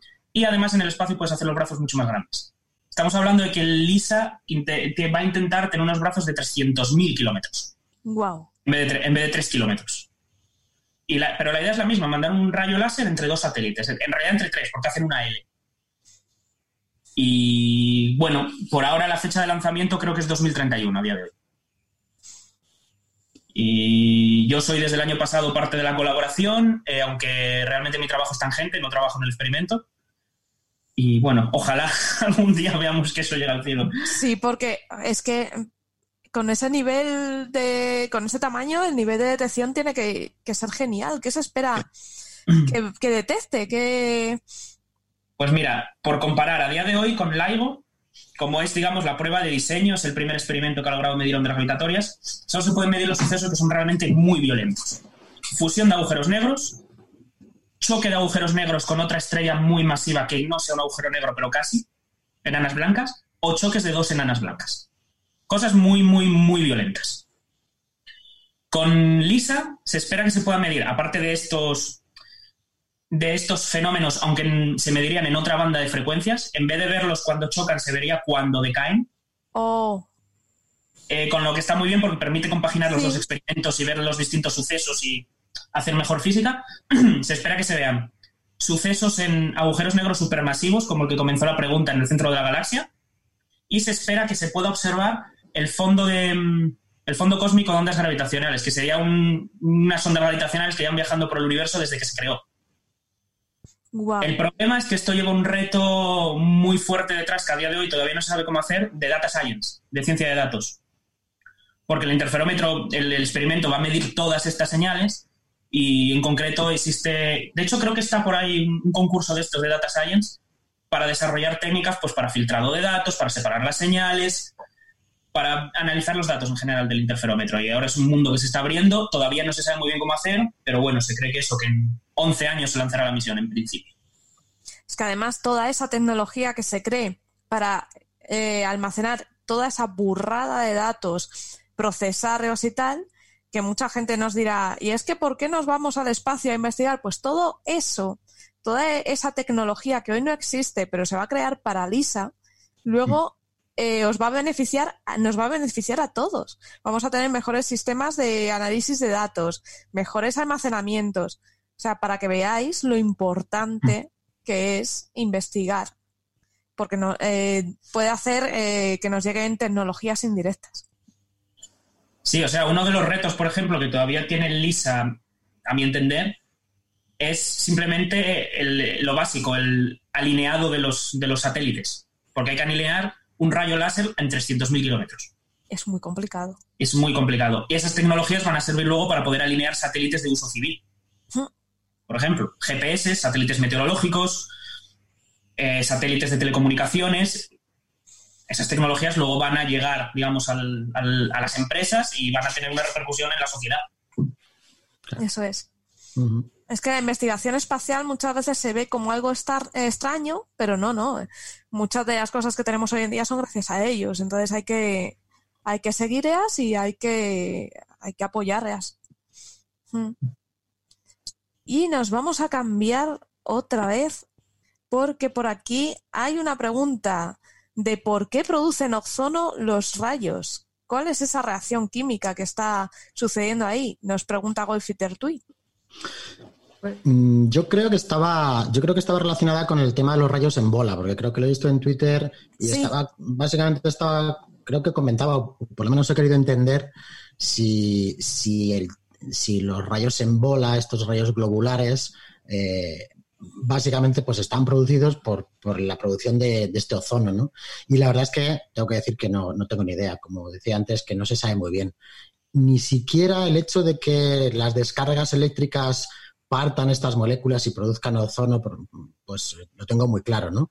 Sí que es cierto que, que, sí que hay como una especie de, olor especial que, deja una descarga eléctrica, ¿no? No sé si hmm. habéis tenido la oportunidad o, la suerte o la desgracia de que os haya caído alguna, alguna descarga cercana y aparte de, bueno, del susto que te mete y de, la impresión que te da, pues sí que hay en el, se queda como en el ambiente como una especie de aroma especial, ¿no? Yo no sé si alguno habéis tenido la, ya, os digo, esta suerte o, desgracia, ¿no? Yo, mm, yo diría por suerte, porque al final no me cayó, pero sí que capturando una tormenta en alguna ocasión, pues me cayó un rayo muy cerca, demasiado cerca, pues básicamente a, unos 50 metros.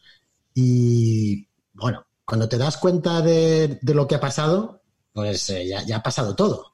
es como una especie de, yo no sé, yo lo describiría como una especie de latigazo celestial que suena al mismo tiempo que ves la, la descarga y no sabes muy bien qué ha pasado durante un momento, ¿no? Te quedas como totalmente en estado de shock, porque no es igual ver un, una descarga en el cielo o, o en la distancia o, y después escuchar el trueno. No, todo esto se produce a la vez.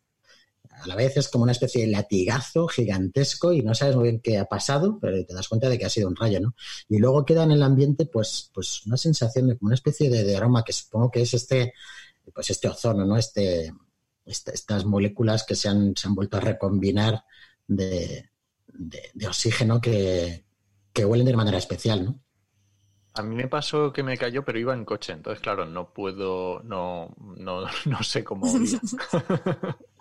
Bueno, eh, tuviste suerte entonces, porque estabas ahí, como hemos comentado alguna vez, en tu propia jaula de Faraday, y entonces, pues, esta descarga se, se derramó por, por los laterales y, y de esa manera, pues, no te afectó, ¿no?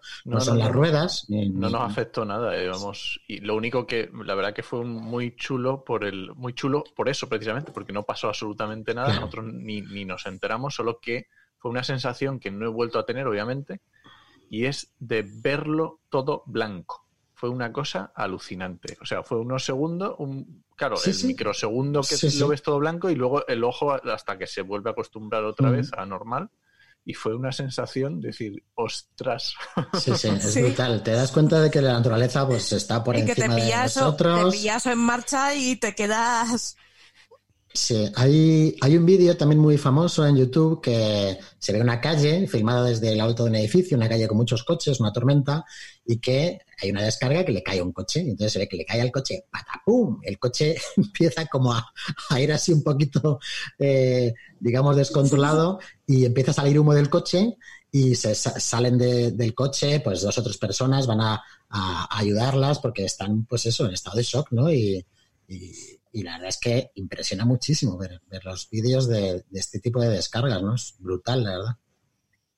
Es que tiene que ser tremendo, ¿no? Hay que tener mucho, mucho cuidado. Yo me acuerdo que cuando empezamos con los comandos de caza de tormentas, hace ya muchos años aquí en España, y montamos muchos comandos de caza en todas las regiones de España, yo me animé a escribir un manual del buen cazatormentas, donde se explicaba, pues bueno, eh, si, si quieres cazar tormentas, pues qué hacer, qué no hacer, sobre todo qué no hacer, porque es una actividad pues algo peligrosa, ¿no? Entonces tienes que tener más o menos controlado lo que estás haciendo para no sufrir daños, ¿no? Y, y recuerdo que fue porque de un colegio me llamaron y me decían que querían hacer esta actividad. Y yo les dije, vamos a ver, vamos a ver, cuidado con esto. Entonces dije, vamos a escribir una- un pequeño manual para, para que, bueno, pues sobre todo los chavales no piensen que esto es una cosa que se puede hacer así como así. No, es una cosa muy seria y lo que tenemos que hacer es pues controlarlo. Es muy bonito capturar una tormenta, una nube de tormenta, como estoy viendo ahora mismo miles en Twitter.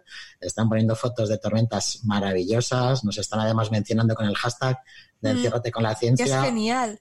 Hay dos, hay dos gráficas que nos ha mandado Sergio, Cosmos Domine, Mm. y que son espectaculares, ¿eh? Sí, sí. Ese mapa y Sí. las- la nubosidad y las gráficas. sí, sí, las descargas y, y bueno, pues hay que tener mucho, mucho cuidado, ¿no? Y, y siempre saber que hay un momento en donde tienes que dejarlo todo, eh, meterte, pues si tienes un coche en un coche, si no en tu casa, cerrar ventanas. Los rayos a veces se, se, se, se mueven con corrientes de viento y a veces siguen corrientes, con lo cual, como muchas tormentas están asociadas a corrientes de viento fuertes, si tienes abiertas las ventanas de tu casa y hay corriente, por ahí se podría meter un- una descarga. Entonces hay que cerrarlas y sin tocar nada metálico, dentro de casa, dentro del coche, estás completamente seguro. Así que es lo que tienes que hacer. Otra cosa si te pilla ya en mitad del campo, sin, sin un coche, sin nada, ahí tienes que emplear otras tácticas, otras técnicas que, que algún día pues podemos repasar si queréis. Mm. Que además en una de las imágenes pregunta si eso, ese tamaño de nube es normal. Dice, a ojo, unos 5.000 kilómetros. Dice, esto es normal. Bueno, la, la altura, la altura de las nubes de tormenta, pues llegará a ser, no, 5.000 kilómetros no, evidentemente, 5.000 metros en todo caso. La altura de las nubes de tormenta, pues puede llegar a ser de fácilmente de 10, 12, incluso hay ecotops que llegan a tener más de 15, 16 kilómetros. También depende de la zona del globo en donde, donde crezcan, ¿no? Porque es- las nubes crecen hasta la troposfera, que es una capa de la atmósfera en donde cambia la temperatura y no se dan ya condiciones de convección. La temperatura deja de bajar y se estabiliza, incluso sube un poquito y ahí pues, por lo que decíamos antes, el aire es capaz de contener eh, algo más de humedad y la nube no, no puede seguir subiendo. Yo creo que se refiere no a lo alto, sino a lo ancho. A lo ancho. Bueno, si es una, si es un sistema convectivo de mesoescala, puede ser. Por supuesto, puede tener ahí algunas, hombre, 5.000 kilómetros de diámetro. Me parece demasiado grande. No hay muchos huracanes que lleguen a, eso, ¿no? Porque yo no sé pues España, pues no sé, que tiene de punta a punta mil kilómetros, mil doscientos kilómetros más o menos de, punta a punta, y una tormenta que cubra toda España, pues hay muy pocas. Hay sistemas convectivos de mesoescala que se llaman, que, que, pueden cubrir, pues por ejemplo, yo he visto algunos y los he vivido en primera persona en la zona del Mediterráneo, que cubría pues toda la zona de Alicante, Valencia, Murcia, es decir, que puede tener fácilmente 400, 300, 400 kilómetros de diámetro. 5.000 kilómetros de, diámetro, pues eh, no lo veo, no lo veo, no lo veo. Es, eh, eh, es demasiado grande, o sea, sería una tormenta que ocuparía como cinco veces España. No mm. lo veo, no lo veo. Ni siquiera un gran huracán llega a, a, esos tamaños, ¿no? Los huracanes, pues, pueden llegar a tener algún, pues mil, dos mil kilómetros de diámetro, pero cinco mil no. Y estas fotos que estamos viendo, sobre todo hay una foto que estoy viendo, que he retuiteado en mi cuenta de, Zaragoza, muestra una imagen de lo que parece ser una supercélula, que es un tipo de tormenta que lleva asociada rotación, está rotando sobre sí misma. Y esas tormentas eh, que se llaman son supercélulas, son las que son capaces potencialmente de generar tornados. Es son muy peligrosas porque pueden generar este tipo de, fenómenos que son los tornados, que haciendo un spoiler es el tema del siguiente episodio de Capturando la Temperie, los tornados. Así que lo que sí se muestra es esta, esta pedazo de nube tan grande que, que cuando lo ves en movimiento la ves rotar pero que para comprobar si de verdad tiene un mesociclón asociado, algo que rota dentro, hay que mirar datos de radar Doppler para ver exactamente pues, cómo se están moviendo dentro de la nube esas, esas corrientes. ¿no? Y radar Doppler, desgraciadamente, público, que yo sepa, no hay ninguno, lo tiene la Agencia Estatal de Metrología, pero no es algo que tenga publicado en su página web. Desde aquí hacemos un llamamiento para que estaría muy bien que los publicaran, porque así todos los que somos aficionados a este tipo de, de fenómenos, pues podríamos hacer un seguimiento y alertar incluso a, la población, ¿no? Desde otros canales, ¿no? Pero bueno, por ahora no lo tienen publicado, con lo cual, para saber si al final esto ha sido una supercélula, pues hay que esperar a que la EMET emita su informe y nos lo diga, ¿no? Pero, pero, sí tiene toda la pinta, desde luego, que es una supercélula, tiene toda, toda la estructura. No, no, la verdad es una burrada, una verdadera burrada. Es chulísima. Eh, pues hay una pregunta de geología, Rubén, agárrate, de Luis Miguel Pascual, arroba LMP, que dice, ¿cómo podremos interpretar los últimos hallazgos publicados de homínidos en Creta y su datación tan antigua? ¿Son fiables estos resultados? Pues bien, me estuve echando un ojillo a eso, al paper sobre todo, que hablaba de una edad de en torno a unos 5,7 millones de años. ¿Vale? Por lo cual, en el caso de que si fueran homínidos de verdad, sería bastante raro pero es que son, son huellas y para reconocer huellas es terriblemente complicado. Para que hagáis una idea, por ejemplo, en dinosaurios, mm, cuando tú encuentras las huellas no le pones estas huellas de tiranosaurio, sino o estas huellas de, de por así decirlo, no. Se dice, es un ornitópodo. Se le pone un nombre que significa... Exactamente, en plan, el nombre significa pie de, de saurópodo, pata de, de no sé qué. Por lo cual, mmm, este rollo de que de homínidos tal es un poquito más del rollo de la prensa. Actualmente volvemos al tema recurrente de siempre. Es un clickbait, la gente tiene que entrar, tiene que ver noticias y luego ya ahí pone lo que tiene que poner. Y el paper lo que dice que abre la posibilidad de que sean homínidos, muy tempranos con unas características muy parecidas. Y volvemos a los 5,7 millones de años. Es que hay que tener en cuenta una cosa. Creta está en, allí por la zona de Grecia, ¿vale? Y entonces, si ponemos que el origen del ser humano ocurre en África, o de la, o de la género Homo empieza en África, ¿qué puñetas hacen allí? Pues en esos 5 o 7 millones de años pasa una cosa muy, muy curiosa en, el Mediterráneo, y es que se seca. Hablamos de una época que se llama mesiniense, que no tiene nada que ver con Messi, ¿vale? Mm, viene del nombre de una ciudad que viene de, Messina, de, Italia, No, pues si alguno se piensa de, de Messi en la época en que Messi ganó cinco Copas de Europa, pues no, no tiene nada que ver con eso. Volvemos, que no, que no, que si nos va la bola, sí. Pues durante esa época se conoce que el nivel del mar del Mediterráneo bajó bastante. Bastante al punto de llegar a secarse. No sabemos si entero, pero o quedó en, en, zonas muy restringidas, pero hemos encontrado depósitos de varios kilómetros de sal. Y la única forma de poder justificar eso por una, por una desecación. Y todo eso, claro, ayuda no solo a que pueda pasar a gente o fauna de África al continente europeo. Ya no solo con los en este caso, que puede parecer, sino incluso con fauna de africana, que se han encontrado, por ejemplo, aquí, tanto en Madrid como en Granada. Te encuentras ese tipo de fauna hace unos dos millones que te encuentras leones, te encuentras tigres dientes de sable, te encuentras cebras, te encuentras jirafas, te encuentras un montón de población que es puramente africana. Ya es porque tuvo que haber un paso y seguramente fuera en aquella época. Aprovecharon para desperdigarse por, por todo De Europa. hecho, digo que no se encuentran son madrileños porque como no había playa ni mar, pues no, no dijeron que para qué. Sí, se, se le fue la playa bastante lejos, la verdad. Y es que pensar la locura, la magnitud de que todo el Mediterráneo esté seco, es que es una barbaridad. Es. Es una locura. Y tú, eh, eso, eso se supone que empezó hace unos 5,9 millones de años, terminó en hace unos 5,3, por lo cual fue un momento muy concreto de la historia. Eh. Pero lo mejor no es que esté seco, lo mejor es cómo se llenó. Eh, ahí, eso iba a decir yo. ¿Cómo se llena eso, sabes? Es mucha agua la que tiene que entrar ahí. La cascada gigante esa, ¿no? Exactamente, hablamos de una cascada que en principio tenemos dos. Una, porque el Mediterráneo lo dividimos en dos zonas. La zona más de más oriental, el más occidental, que tienen diferentes profundidades, ¿no? Pues tendríamos una primera, que sería aquí en estrecho Gibraltar, y hablamos de una, de una catarata de varios kilómetros de altura. A ver, eso tenía es un, puñetero espectáculo. Y se verá que ha tardado en encontrarse pruebas de esa catarata, porque aunque no parezca, además de una zona bastante estu- estudiada, pero sacar datos buenos o muy concretos de esa zona o que te digan esto es así, es súper dificilísimo.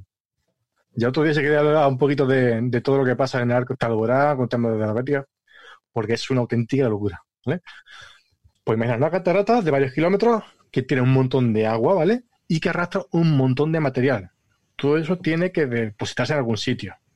Y por ahí esto se han encontrado un, como un depósito de varios kilómetros de, con cientos kilómetros de, de longitud et- y con varios kilómetros de espesor, no sé, han sido ocho, de material que puede estar relacionado con eso. ¿Y por qué lo sabemos? Porque parece que había un volcán justo ahí por mitad que actuó como si fuera una barrera. Imagina cuando está en un, charquito de agua, una corriente de agua, que ahí no tiene una piedra, y esa piedra actúa como un. separa el agua y se va acumulando material detrás de esa piedra, ¿no? Porque es ahí no llega la corriente, llega con menos, menos fuerza, entonces aprovecha para, para acumularse. Pues imagina un volcán por la zona de la isla de Albora, más o menos, y una ristra de material de varios cientos de kilómetros detrás, haciendo de tapón. Y eso es lo que se ha encontrado. Y eso aparte nos da pie a pensar de que realmente eso se secó, porque es que en geología tenemos un dicho, en plan, son dos geólogos y tres opiniones. Incluso aunque algo parezca que es muy, muy real, que los datos lo afirman, siempre encontrará a alguien que tendría que eso no es tan así. Y eso yo no, me hace pensar que eso sí, esa, que esa inundación existió, pero claro, hasta que algún físico de estos locos no invente una máquina del tiempo lo va a tener complicado. Oye, Rubén, ¿y cómo afecta esto a la salinidad? ¿O afecta o no afecta? El que, porque claro, si un mar se seca, es que estoy Ah. pensando en las salinas que hay en Burgos. Porque, por ejemplo, si un mar se seca, ahí se acumula toda la sal, ¿no? Y si Sí. se vuelve a llenar y se vuelve a secar, ¿afecta a la salinidad o no? Afecta, pero no tanto como, como podríamos pensar. Nos damos cuenta de que eso queda enterrado, por lo cual queda tapado. Y entonces cuando eso se vuelve a llenar, si eso se va a ir, se irá liberando poco a poco, pero no va a, a juntarse los 7 kilómetros que tenemos de espesor de sal, no van a salir justamente al momento a la- Hmm. al agua. Que irá aumentando poquito a poquito. Hmm. Sí, pero Las salinas del, de Burgos y las que tenemos en, en Imón, en Guadalajara, eso vendría de Imar de Tetis, ¿no? De- porque toda esa zona era estaba Pues, sumergida o no para mí tiene nada que probablemente es que es que pues si supiera la edad te lo diría de qué edad, pero no. Pero si son de edad mesozoica, lo sé seguramente sí. De aquella edad. Hmm. Además es muy curioso porque las, las salinas de, de Burgos Bueno, yo podéis comprar sal de Burgos, ya lo digo. Aquí la promoción. y hay otras salinas también ahí en el límite entre País Vasco y Burgos, que son las de Añana. Oh. Y son es, es un es muy curioso porque hay tres, tres ríos, uno pasa por el medio y es salado y los otros dos son de agua dulce. Y es porque justo el río que pasa por el medio atraviesa por dentro de la montaña donde está justo la sal Evaporitas. se llevan explotando miles de años. Es espectacular Eh, esa zona. Sí. En las, de, las de Imón son unas salinas romanas que quedaron, están las ruinas, se han ido recuperando como han podido. Bueno, se, han- se llevan explotando, se han explotado hasta hace 40 años o por ahí. Eh, y se abandonaron y ahora se están recuperando un poco.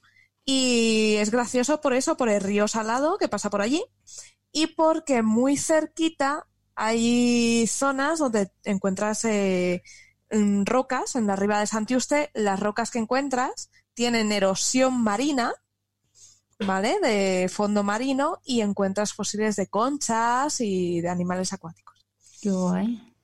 Y pensé una cosa de que todos los lagos no tienen por qué ser salados. Cuando hablamos incluso de lagos salobres, Hmm. no quiere decir que sea sal, sino podemos encontrar otro tipo de vaporitas, que es el grupo de roca que se forman cuando algo se deseca. Te puede salir sal, te puede salir ah, silvina, te puede salir un montón de cositas, pues ¿Y eso. ¿Y eso también te puede salir? Porque en la zona de los Pues por, yesares... pues, por ejemplo, la, la tema de yeso, juez. por ejemplo, que es bastante común, que es un carbonato de, de azufre. eh, sí. De hecho, es la, una coletilla que uso cuando alguien pregunta no sé qué historia, para poner, en vez de poner eh, ye- y eso pongo la fórmula entera. Tontería aparte.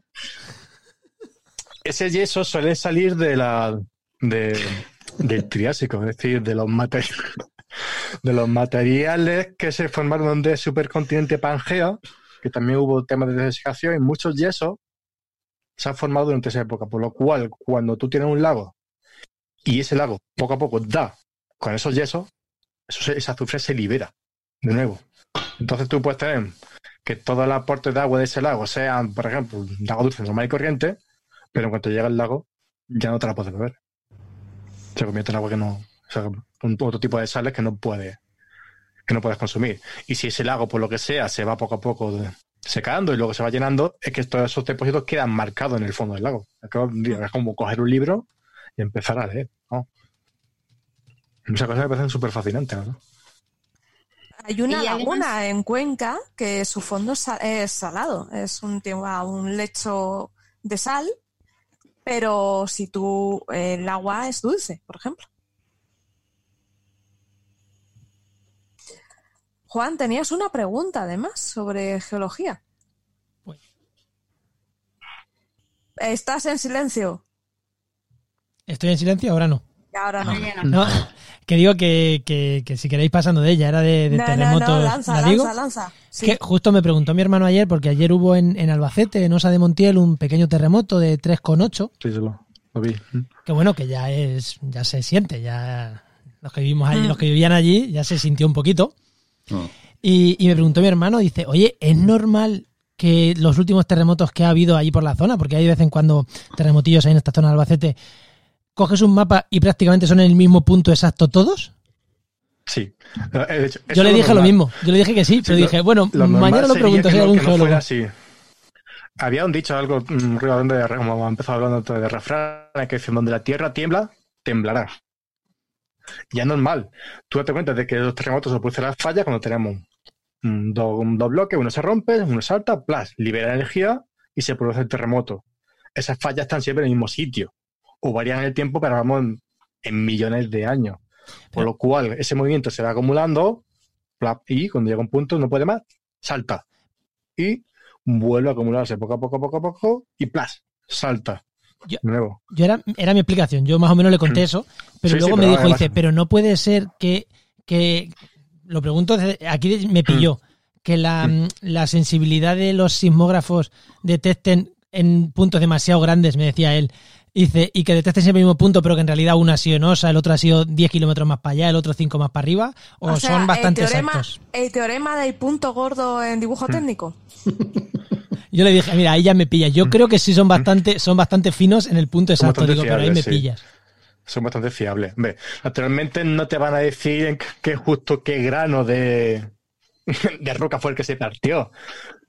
Pero date cuenta de que eso li- libera un montón de energía que se transmite a través de toda la corteza, que llega a un montón de, de centros de sismología. Y lo que se hace para calcular la, la posición es muy sencillo. Es el teorema este de, la, de, los- tres puntos, ¿no? Donde confía los tres radios, ahí se, ahí se pone se pone este, el hipocentro, ¿no? Y luego tenemos el hiper. Es que a veces me confundo con otras cosas. El epicentro que está debajo, sí. Sí, el hipocentro que está la- justamente arriba, donde la proyección en la superficie, ¿vale? Y luego está el epicentro, que es donde se produce en realidad, en la en profundidad, ¿vale? Y para saber eso, lo que se hace es un estudio del decaimiento de la onda. Es decir, mm, cómo, cómo va decayendo para decir dónde, ya que hay profundidad, sobre todo, lo que es lo importante, ocurre ese terremoto. ¿Vale? ¿Y por qué? Porque podemos tener terremotos muy grandes. podemos tener un terremo- de hecho, en Gran hemos tenido eh, terremotos de magnitud 6 y no nos ha enterado nadie. ¿Por qué? Porque han sido 600 kilómetros de profundidad. Si ese mismo terremoto hubiera sido a 10 kilómetros, hubiera dejado Granada hecho, hecho un solar. Yo ahora mismo tendría aquí en mi casa con cuatro piedras formadas. Tal cual. Por eso, es que hay que tener en cuenta eso. La profundidad, la magnitud, y luego está ese factor que confundimos siempre, que es la intensidad. Dice, un terremoto de intensidad tal. No. La intensidad lo que nos dice es el número de daños que ha provocado ese terremoto. ¿Vale? Por lo cual, un terremoto de magnitud 4 puede generar más intensidad que un terremoto de magnitud en, aquí en aquí en Granada que un terremoto de magnitud 8 en Mireia y Siberia. Como allí no hay nada, nadie se va a enterar, no va a tirar ninguna casa. Por eso poder es magnitud muy alta, intensidad baja, o al contrario. ¿Vale? Son dos conceptos que siempre se mezclan. ¿Vale? Magnitud e intensidad. Y también, por favor, olvidemos lo de la escala Richter. Eso ya lo dejamos para el pasado. Es como decir, bueno, mi, eh, mi casa está de, Granada a 50 estadios. ¿sabes? O a 50 yardas. ¿sabes? Pues son medidas que se usaban antes, pero que ya no. Ahora se usa, que es mucho más sencilla, ¿eh? Magnitud. Un terremoto de magnitud 7, magnitud 5. Y se acabó. Hay que meterse en berenjenal de escala Richter, no sé qué, tal igual. Ya las cosas ya nos complicamos O nosotros. sea, cu- cuando, cuando, ayer, cuando ayer eh, leí yo 3,8, me lo dijo 3,8, no era escala Richter ni era nada. 3,8 Eh. Es escala de momento o magnitud momento, que es lo que se busca el momento sísmico, porque es que la escala Richter iba muy bien para los terremotos de, de la zona de California, que es donde se creó esa escala. Pero ¿qué pasaba? Cuando llegaba a cierta magnitud, rollo 7, 6 pico, el, el se saturaba. Por lo cual, un terremoto de magnitud 8 y un terremoto de magnitud 7 te la ponía con la misma intensidad, con la misma magnitud en este caso. Y Ah. esta nueva escala, esta, esta nueva magnitud momento, no se satura en ningún momento. Valga la redundancia. ¿De cuándo a cuánto va? Hablamos de, de, un- de unas 32 veces cada salto. Aunque sea una escala que va numérica, para 1, magnitud 1, magnitud 2, magnitud 3, un terremoto de magnitud 4 no es el doble que un terremoto de magnitud 2. Tenemos que multiplicar, multiplicar 32 veces por 2. Son 32 por 32. Para que eh, os hagáis una idea un poquito de, esto, imaginamos un terremoto de 9,5, ¿vale? La energía que libera en bruto. Pues para hacerlo equivalente, tendríamos que hacer dos terremotos de 9,2 para que sea igual un terremoto de 9,5. Y de aquí se podemos deducir de que ese, ese también creencia bastante habitual, dice, es que si hay muchos terremotos pequeñitos se evita el grande. También un poco mentira, ¿por qué? Porque el grande libera tanta energía, tanta energía de una vez, en un momento, que por muchos terremotos que haya, pequeñitos, tendría que haber miles. No lo hay, habéis tenemos cientos, pero no hay miles. Y para que eso se libere poco a poco no tiene. Es que no, no tiene sentido. Mm. Y todo eso Digamos pues que- esa escala, lo- pues esa escala logarítmica que tiene la magnitud. Mm, se podría decir que la gente confunde el- los volcanes en ese sentido, que es mejor que hagan explosiones pequeñitas, a el reventón gordo, que un que en los terremotos. volcanes no es exactamente igual, pero viene a ser lo mismo. Cuando tienes tanta cantidad de energía, es como si tienes una olla hirvi- hirviendo, tú haces un agujerito. Sí, sale muy poquito, ¿no? Pero cuando quita aquello, la haces plas y se valía parda. Mm, Así que, que mejor que se libere, ni mucho ni poco, mediano y bastante continuo en el tiempo. Y sobre todo que estemos acostumbrados a ello. Es que hay- en cuestión de riego, de cómo, de organización del territorio, aquí en España se puede hacer un montón de cosas que no se hacen. Ya eso, incluso ya con terremotos, que aunque Granada sea una zona que es sísmica, o prácticamente la más sísmica de, de toda España, yo creo que aquí la gente no sabe qué hacer en caso de terremoto. No, es verdad. No. Y un, y un factor quizás de, de por qué hubo tantas muertes en el terremoto de Lorca de hace unos años es porque la gente no sabía qué hacer en caso de terremoto. Y estamos en Así una que zona que estamos en una zona de bastante terremoto. Todo el sureste de España es bastante. Sí, sí, sí. en pueblo zona Murcia, Almería, toda esa zona, es que hay un- pasa un juego de fallas por ahí y tenemos todo ese movimiento, por así decirlo, de, de la placa africana que se está metiendo contra nosotros, se manifiesta ahí. Vale, que no son terremotos de 7 u 8, como pueden ser Chile, Japón, lo que sea, pero si no te pilla, pero no te pilla bien operado, es que te, te puede caer la casa encima, o lo peor, que es lo que, puede, que es lo que suele pasar. Estás en tu casa, sientes un temblor bastante grande, te asustas, sales corriendo, y justamente cuando te sales por el umbral de tu puerta, por el porche te cae una teja o el gerén del vecino en la cabeza y game over. Por eso, y me voy a hacer- lo voy a decir, y es que siempre, siempre, siempre que hay un terremoto, hasta que no pare, no salgamos de casa. Me parece una tontería, pero es muy importante. Una vez que ya- pase, salimos tranquilamente, naturalmente, como sin usar los ascensores, como en caso de incendio, y nos ponemos en medio de la calle. Para evitar ese- ese- esa caída de cascotes, de cualquier cosa que no esté suelta, que se cae y te da la cabeza y te mata, en general. Y Muy buen este consejo, Rubén- sí. Este Rubén, que, que el terremoto este que ha pasado estos días, este- eh, porque es que yo recuerdo que una de las primeras preguntas que, que tuvimos fue el tema de los terremotos intraplaca. ¿Este Sí, sí, yo creo es que uno la de estos? Podría serlo, podría serlo.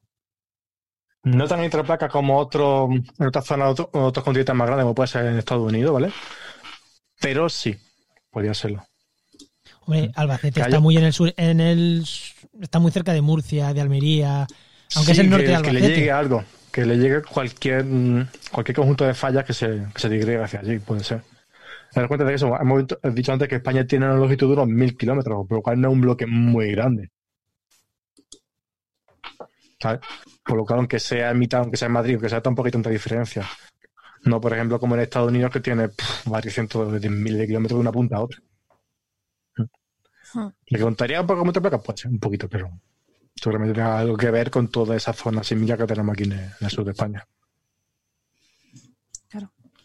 Había, quería aclarar, Emilio, lo de los 50. Sí, lo de los 5.000 Cuenta, kilómetros. Sí, sí, porque eh, por Twitter eh, Cosmos Domine me, me aclaraba. Realmente yo es que no había visto la, la gráfica que había puesto él y al ver la gráfica lo he entendido. Y por, por lo que hemos hablado antes, él estaba poniendo una gráfica, digamos, una representación de un frente nuboso que sí se ha creado hace unos días que básicamente iba desde, pues desde el Mar Negro hasta nuestras latitudes, o sea, hasta, nuestra, hasta nuestro país, ¿no? Y eso sí, un frente de nubes sí puede tener esa longitud sin ningún problema, 4 o 5 mil, incluso más, más eh, kilómetros. Hay frentes muy, muy grandes, porque básicamente los frentes nubosos lo que hacen es delimitar dos masas de aire de diferente temperatura, una más fría y una más cálida. Si, por delante está la masa fría, la masa cálida, por eso son frente frío, un frente cálido, los típicos frentes que vemos representados en los mapas del tiempo, de los piquitos, los piquitos con ángulos azules o los que son redondeados eh, en color rojo, ¿no? Pues son frentes cálidos, frentes fríos, fríos, también hay ocluidos, pero sí, por supuesto que sí, tienes toda la razón, Cosmos Domine, esa, eso es un frente, un frente muy, muy largo, de mucha longitud, de 5.000 kilómetros, que sí se pueden producir, incluso de más largo. Lo que no se pueden producir son tormentas o incluso huracanes tan, tan grandes, ¿no? En, diámetro. Así que nada, simplemente por aclararlo. Wow. Es que sí, eh, nos han puesto Javier Aguilar una imagen súper bonita eh, de, de lo que ve desde la terraza y es súper chula de la tormenta. Vamos, se ve el corte de la lluvia. Sí, hay una, hay un par de fotos por ahí en donde se están viendo. Hay una de, de Daniel, que se llama Retuiteator en, en Twitter, y desde Belchite Mm. nos, nos manda una foto que muestra claramente una nube Arcus, que se llama. Incluso esas son unas, son unas nubes como si fueran un cinturón, de hecho en inglés se llama shelf cloud. Eh, nosotros le llamamos nube narco, como Nimbus Arcus, y de esta nube se desprenden unas, como una especie de nubes por debajo que se llaman panus. Es una, una pequeña nube que se forma por, por, condensación y que denota una convección tremenda. Y, y, la verdad es que está siendo, esta tarde está siendo un festival de fotografías. Hay fotos de todos los tipos, eh, bueno, brutales, ¿no? Brutales. Gracias, gracias a todos. Mm, no, no, se lo están currando, están aquí disparando. Sí, sí, sí, están ahí. Y mola un montón lo que sí, están sí. haciendo, ¿eh? La verdad es que da gusto, da gusto hacer cosas así en directo. Sí, sí, y, verdad. y ver cómo la gente responde. Sí. Hay una pregunta de Chordi para Mario. Dice, hola, pregunta para los físicos. ¿Tenemos una idea aproximada de ascensión de todo el universo? Bueno, pues eh, realmente sí y no. y la respuesta es eh, porque creemos que el universo es infinito. En nuestras teorías actuales, cuando hablamos del universo, lo describimos como un como una cierta, un cierto espacio conformado por, por lo que llamamos comúnmente espacio, donde nos movemos y el tiempo en un conjunto, que llamamos espacio-tiempo, y creemos que es infinito, que no tiene bordes. Uno, si, si uno pudiese coger, subirse a una nave espacial suficientemente rápido y empezar a viajar en una dirección, nunca llegaría a una pared, nunca llegaría a un borde, nada.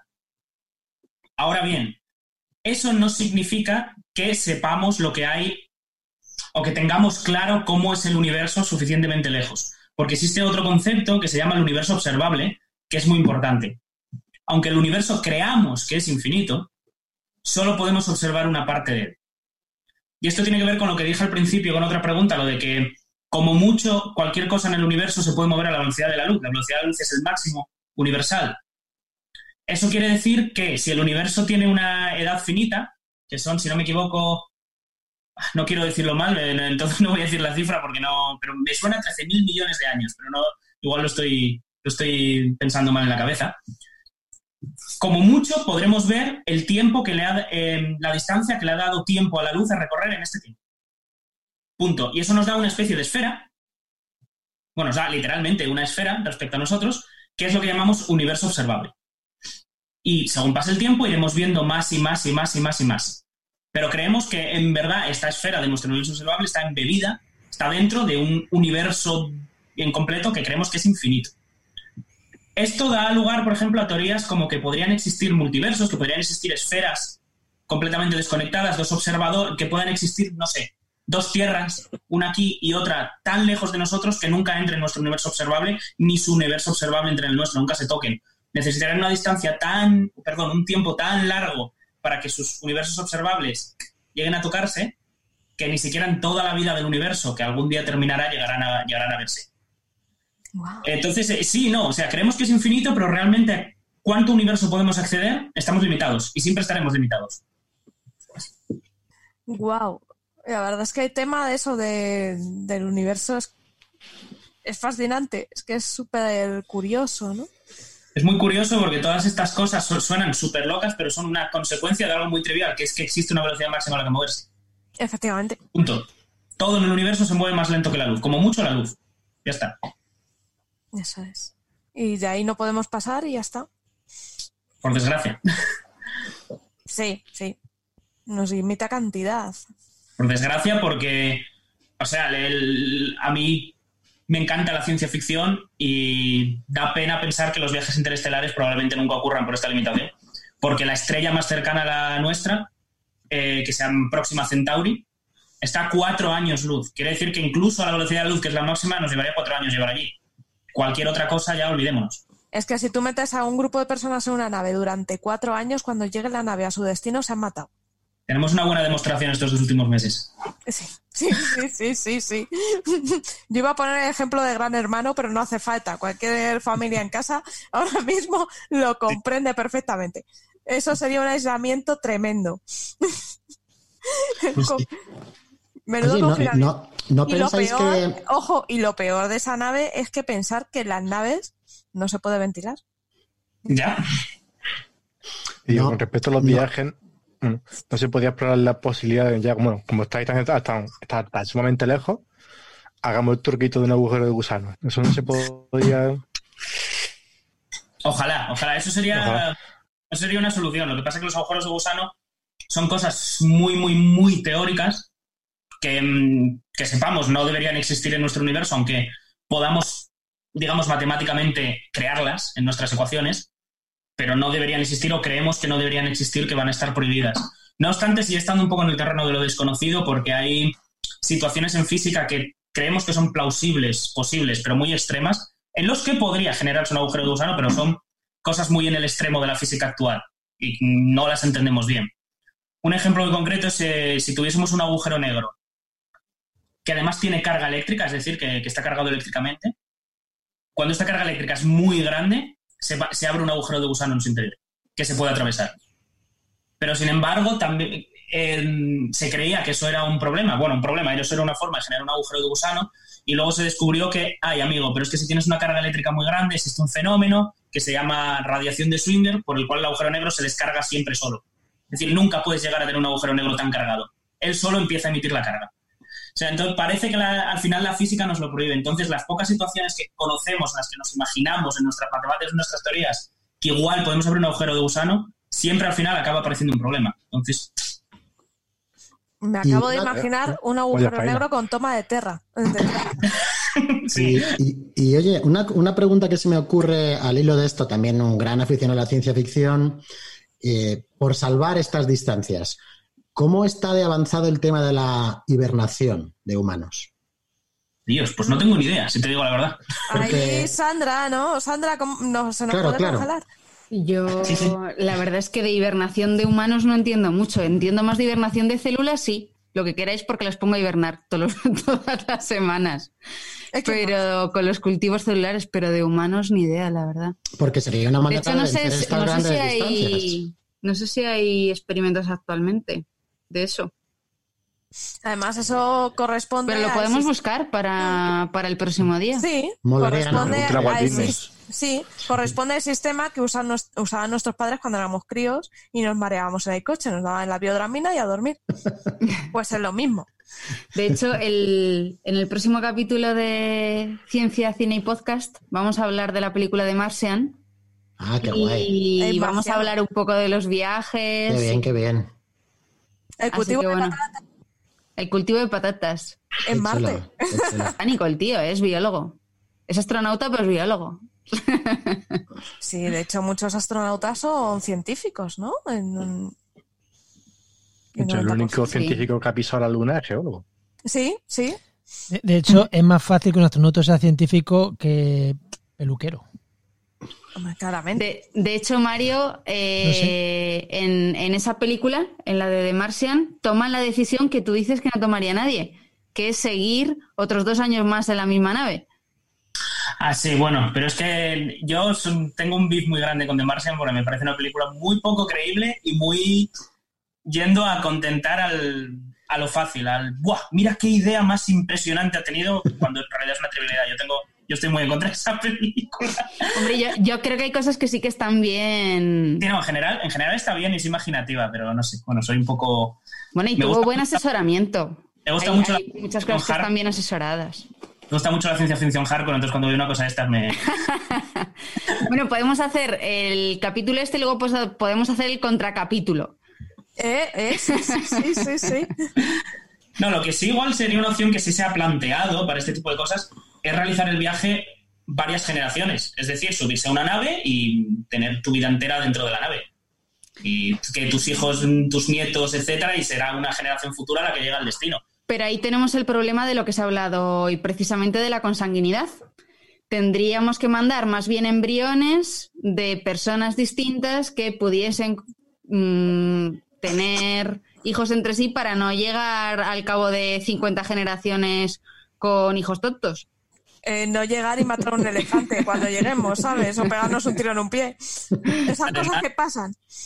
Y además sería aún más peligroso porque uno de los grandes problemas de viajar en una nave espacial fuera de la Tierra, fuera de la órbita terrestre, es que se absorbe muchísima radiación y eso favorece las mutaciones genéticas. Entre, otra- entre otras muchas cosas. Pues, entonces, muy el problema- dañinas como cánceres, en- favorece también esas, mutaciones. Entonces, a lo mejor hay que todo. preocuparse menos de la consanguinidad. Sí. y otras cosas, sí. De, de no llegar allí. Bueno, pero si, si tú, tú llevases embriones pero preservados bien en algún tipo de cápsula que evitase la radiación, quizás sí que podrías evitar eso. Eso quizás sí. Mm. Pero de hecho, eso, tengo entendido que uno de los mayores problemas para viajar a Marte es el blindar eh, la nave de la radiación que emite el Sol, básicamente, de la radiación que emiten los rayos cósmicos que emite el Sol, suficiente. Porque en la, en la órbita terrestre o para ir a la Luna, que está relativamente cerca, no hay tanto problema, porque la Tierra, el propio campo magnético de la Tierra, desvía los rayos cósmicos. Pero claro, en el momento de ir a Marte, ya no tienes ese escudo magnético que se llaman cinturones de Van Allen, que te, que te salva la vida. Y es una movida, creo que es el mayor reto que hay para poder viajar a otro planeta. No, un imán muy grande y ya está, dentro de la nave. Yo decía, Un metro yo, Imán gordo. yo hablaba del tema de la hibernación de- de porque una de las cosas que estoy haciendo eh, estos días es eh, leer la, la trilogía de, de los, del programa de los tres cuerpos de Cixin Liu, donde pues hay viajes espaciales y la verdad es que es un- una trilogía totalmente recomendable.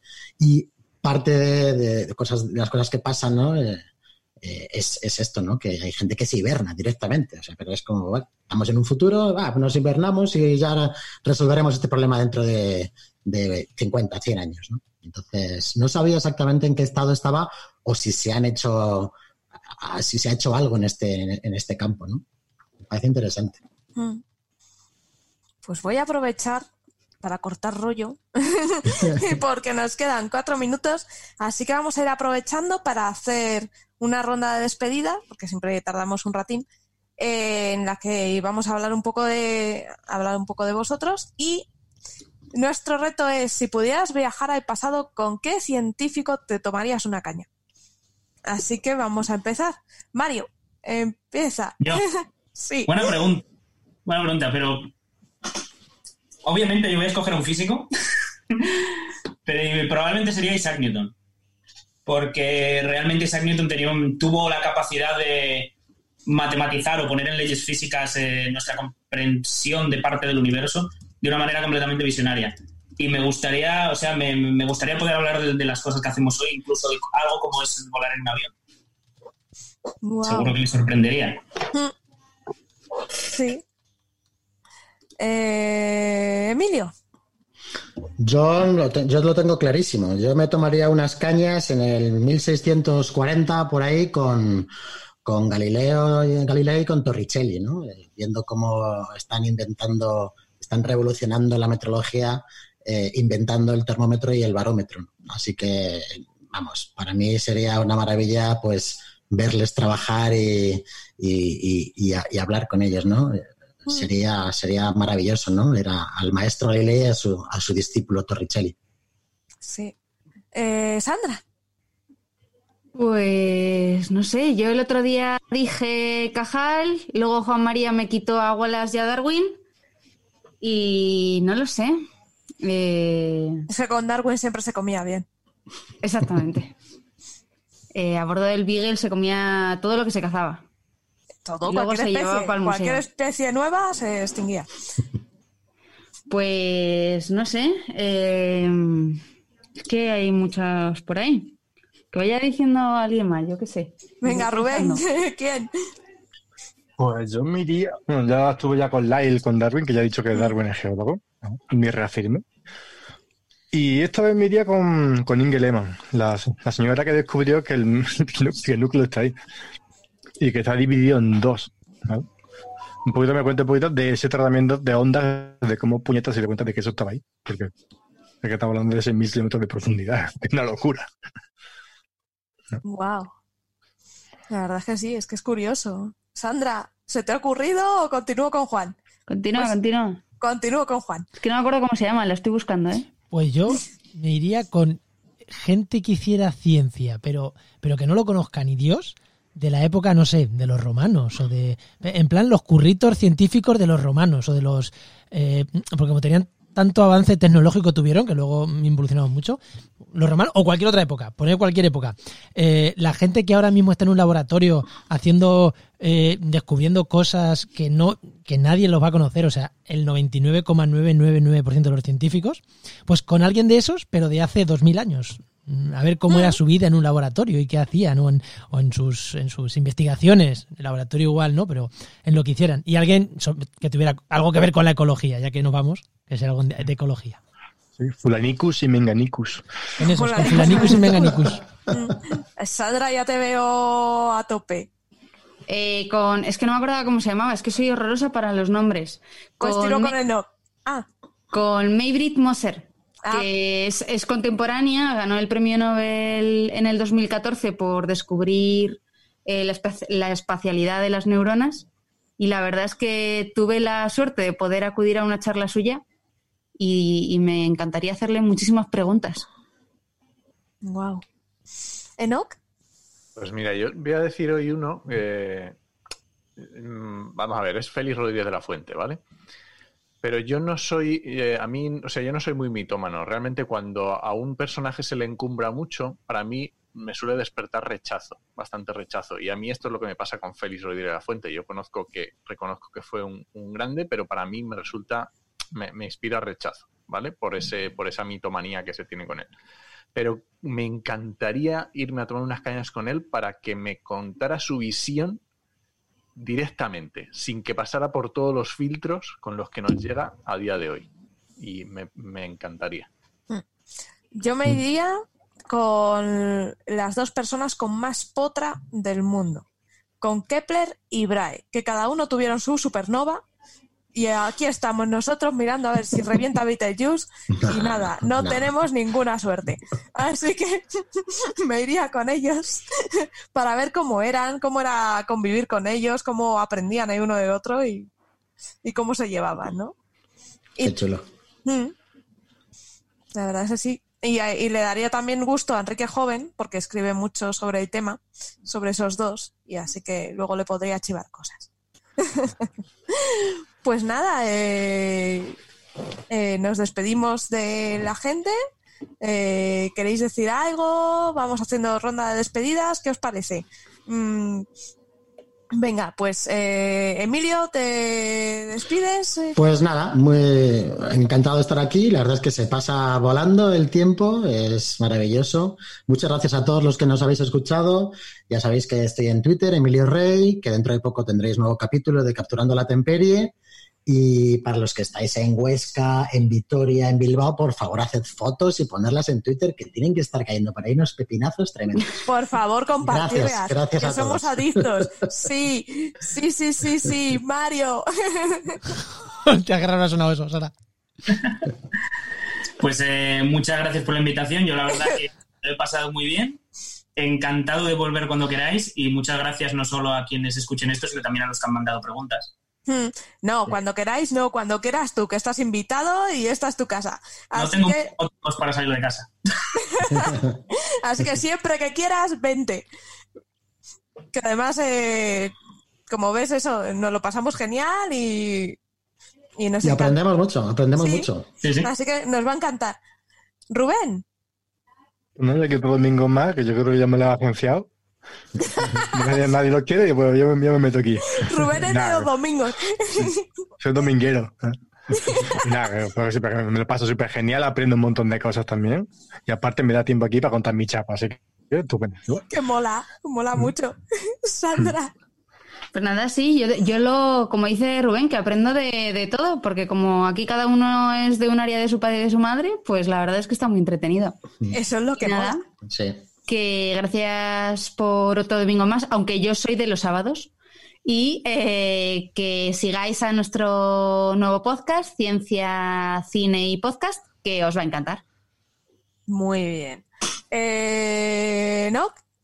Pues nada, yo solamente eso, decir que soy en HMM en, en Twitter y en redes sociales y recordaros, sábado día 2 de mayo a las once y media, un podcast súper chulo en directo sobre naturaleza y confinamiento. Yes. Y Juan. Y yo pues ya voy a cerrar yo, antes que tú. Y, y simplemente yo sí que recordaros que entréis. Ya han, recomendado, ya han recomendado dos podcasts de la red Podcastidae, el nuevo de Sa- eh, Sandra y el futuro eh, programa único, entre comillas, de- del sábado que viene. Pues yo recomiendo todos los de la red, así que si os gustan los podcasts de ciencia, entra a podcastidae.com, que hay un montón, entre ellos los míos. Y que hoy si alguien quiere hacerse un podcast de estos temas, pues que nos contacte, que ahí tenemos el formulario de contacto y, y todo es hablarlo.